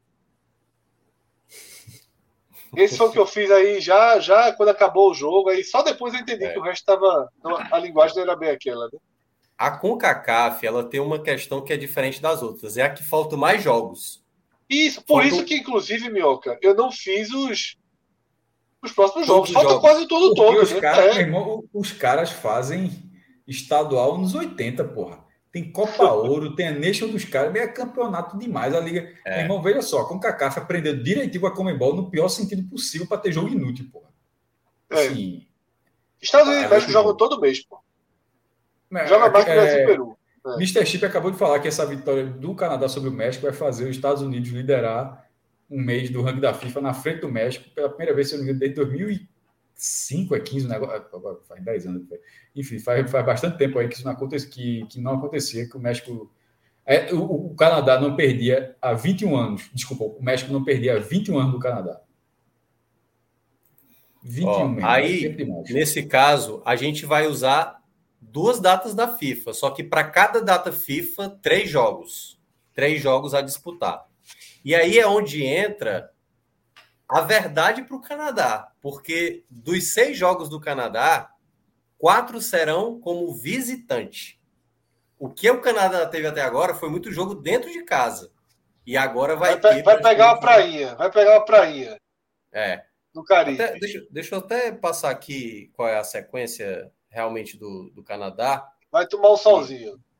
É, ó, vai sobrevoar os Estados Unidos, né? Basicamente, né? Assim, pegar, é. Canadá vai ter na primeira data FIFA, certo? Ali entre final de é, término de janeiro para começo de fevereiro. Honduras fora, Estados Unidos em casa e El Salvador fora. Meu Aí em março. O diretor do Canadá tem que ligar para o cara com que duas, vai ser três em, três em uma semana, né? É. O cara vai dizer, não dá para botar dois lá e depois eu faço o Canadá, porque o cara vai pro Caribe, né? É, Volta os três são fora, Canadá. Não, os três são fora, porra. Não, o, não. Estados Unidos é em casa. É, os Estados Unidos é em casa. Porra, é Aí melhor... depois... Mas assim, não dá para fazer isso não, Fred, porque veja só. Dá não, dá não, dá não. não, não sabe por que não dá? Porque o Canadá nunca vai mudar de lugar, porra. O Canadá é ali. Olha só, é grande pra caramba, né? Dá pra... não, é, até central. É, é até central. Não é que o né? Canadá seja grande pra caralho, não. O Canadá é o segundo maior país do mundo, porra. Ele só tá abaixo da Rússia. Só perde assim, da Rússia. É assim, o Canadá é, é, assim, é grande muito. Então, assim, não tem como ser diferente. É, é dizer, pô, essa viagem vai ser longa. O Canadá sempre vai ter que fazer uma viagem atravessando os Estados Unidos e pousar na América Central, meu irmão. Não tem como ser diferente disso para os caras, velho. É. Aí o que pode acontecer data... é justamente o que era: jogar um bocado de jogo em casa e um bocado de jogo fora. É. Aí a é. segunda data deles vai ter o seguinte: Costa Rica fora, Jamaica em casa, para depois terminar com o Panamá fora. Entendeu? Então. Tá garantido, não. Ah, não, não tá garantido, não. Tá, mas tá, tá garantido, mas tá garantido na repescagem. Né? Porque. Não. Quatro são, pontos de diferença? Não, não, não, não. É, são sete Dois pontos. pontos. Tem 16 não, Repescagem. Repescagem. Repescagem, que o quarto lugar vai para repescagem. Então, o Panamá tá, os quatro ainda. Não, então. Mas o, o Panamá está indo para repescagem. Abaixo daí está Costa Rica com nove pontos. Ah, você está dizendo que está garantido e pelo menos pelo menos repescagem. a repescagem. Pelo menos para repescagem. Tá. Ok, ok. Né? Pelo menos para repescagem. Ok. Ele, historicamente, é o elo mais fraco aí, né? junto com o Panamá. Né? Costa Rica, que tem mais tradição, ficou para trás. É. Né? Cinco pontos. Honduras do... também. Honduras geralmente é. chegava, né? E também ficou para trás aí. Situação muito é, difícil. Honduras né? já foi terceiro lugar na Copa América. Costa Rica já, porra, tem um histórico recente essa. Honduras tirou o Brasil de quê? De Olimpíada, foi? Honduras tirou o Brasil de Copa América. Foi ali, prévia de 2002. Exatamente. 2001, lá na, lá, lá na Colômbia, 2 a 0 é. é. Que era ali, ali era um dos maiores vexames, naquele momento, um dos maiores vexames da história do Brasil, aquela eliminação para Honduras. Exatamente. É... Matheus Brasil, Matheus Brasil buscou aqui, viu? disse que ó, esse joguinho da Jamaica lá vai ter um Jamaica abaixo de zero, literalmente, né? Jamaica vai pegar o Canadá aí. Não, mas peraí, mas quando é? Qual mês? Não é jeito para março, Se for março, ainda tem, um, ainda tem o restinho. Né? É, rapaz, né? Agora é pior, né? Dezembro, dezembro é passo em dezembro, é janeiro. É, novembro, não. não, novembro é comparado não, com fevereiro. Esse, esse, esse, esse, campo, esse campo de hoje, eu acho que não, Jamaica não pega, não. É, Jamaica vai ser mais. Não, não agora, agora, agora, já, já é o finalzinho, já é. Até aquela brisa, tem uma brisa já chegando aí em algum momento do. Então é isso, né? Demos a volta ao mundo e nos reencontramos pós-Castelão na noite Mas, dessa quarta-feira. Assim, a gente deu uma volta no mundo assim. Tá acontecendo um apocalipse zumbi na Oceania, né? A gente ignorou assim, tá. É. Não, é o que eu falei. Não tem... Eles se auto-ignoraram, né? Tá, entendendo. Ó, lembrando que os Estados Unidos não foi a última Copa do Mundo. Isso. Assim, seria interessante. Eu, eu sempre seco os Estados Unidos na Copa, sempre. Eu, eu, e vou continuar secando, mas gostaria não, Eu gostava da época do, do Donovan. Quando tinha o Donovan, eu gostava, mas depois que aposentou. Minhoca, eu ganhei uma aposta de 20 anos. Já contei isso para você? Não. 20. Meu, Júnior, você está me devendo, viu ainda? Eu vou pagar 20 reais. Meu amigo Edson, Edson Júnior, Fred até conhece. É, está me devendo 20 reais. E é 20 reais de 98, que se botar aí corrigir, deve, deve ser em 60. Vai mudar de vida.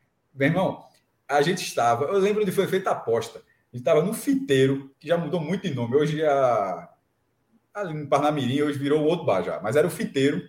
Durou, foi um bar bem. Durou anos aqui no Recife, ali, em Parnamirim.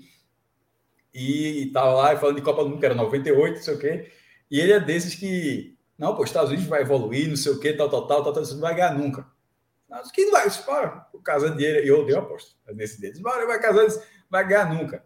Aí ele, é, a aposta desse tipo, né? Aí ele, bora, 20 conto, 20 conto é dinheiro. Isso, mas, porra, não tem dinheiro não. Não, pô, daqui a 20 anos. Então ficou a aposta assim. Eu digo que os Estados Unidos não ganham a Copa, porque, porque eu lembro até que foi a pauta, que Pelé, eu acho que Pelé disse que os Estados Unidos estavam evoluindo e em algum momento vai ganhar a Copa. Acho que isso em algum momento foi mesa de bar, é. eu concordo, tal, não sei o que. Vai ganhar não, pô, vai ganhar porra nenhuma. Só bota aí 20 anos de Copa do Mundo e os Estados Unidos não, não, não vai ganhar a Copa. Isso, 20? Oxe, está feito, 20 conto aí, está apostado. Aí, aí o que aconteceu? Eliminação. Naquela Copa de 98, que foi a primeira Copa com 32 países, os Estados Unidos foi o lanterna. Ficou em 32 lugar. Aí assustou em 2002, pegou quarto, sequei muito. Quarta de final. Foi. Pegou, eliminou o México, sequei muito, foi para as quartas. Aí depois foi agora. Quando chegou 2018, que era para ganhar a aposta, aí os Estados Unidos não foi para a Copa. Eu já falei para esse meu amigo, ele encontrou esse, esse, mas ele tá devendo esse 20 reais aí. Mas eu ganhei a aposta de 20, 20 anos. Que, eu, tô, eu, eu, se encontrar ele, se quer renovar por mais 20, se quiser renovar por mais 20, ele renova. E aí? Porque eu acho que também. Correção, né? Tu, tu, tu, se garante, Fred? Bota mais total, 20 aí. Total, total. Não ganha, não. Total. É, não, não. Danilo, para terminar, um, um superchat aí. Agora de é basicar. Barreto. Eu vi tempo que tu sabe que o YouTube fica, viu? Tem YouTube aí há muito tempo. É que esse vídeo é 2041, tá, esse YouTube tá aí. Não, tá é, é, Nigéria que teve a camisa mais bonita da Copa de 2018, tá? Foi, em março. É. Em março, não lembro, não. É aquela bem, bem riscada, né? Verde clarinha, branca e preta. É porque eles já tiveram várias riscadas, né? É. Mas não lembrado, não. Veja só, em, em março, em março, tá? A gente vai fazer uma atualização desse programa e eu apresentarei o programa com a camisa da Nigéria. Por qual motivo? E João Pedro falou. Não, eu tenho ela, só que nunca coube. Então eu estou prometendo para mim mesmo que até março eu perco mais um quilo. Não vai caber. Já, já vou dar um spoiler aqui. Não, não tem como dar, não. Hoje está perto de caber, só para fazer ideia. Não, não, eu não sei. E o pior é que ela é GG, mas ela, ela é uma GG muito apertada. É tipo as africanas, é que é colada aqui no. É, não é. Não é... A manga é, uma GG apertada, é um modelo, é um modelo uma apertado. GG, uma GG apertada não é uma GG apertada, meu irmão. Isso não é uma GG apertada. Não cabe, não cabe, velho, da vida, mas assim, GG apertada é foda, porra. Não, existe, tem alguns, tem alguns, tem uma modelagem existe, apertada. Existe, não, oh, meu, meu, existe a modelagem apertada, é M, é P. GG não é apertado, porra. GG, GG só é apertado em Rodrigo, pô. Não... Mas, Cássio, a, mod a modelagem, a modelagem. Rodrigo, Rodrigo aqui, ó. Rodrigo aqui, ó. Aqui, ó. Ai, pô, vai, vai, merece. Rodrigo merece. Danilão, Danilão, passa a faca do teu jeito aí. Tem nem boa Bora. Madrugada dele. Valeu, galera.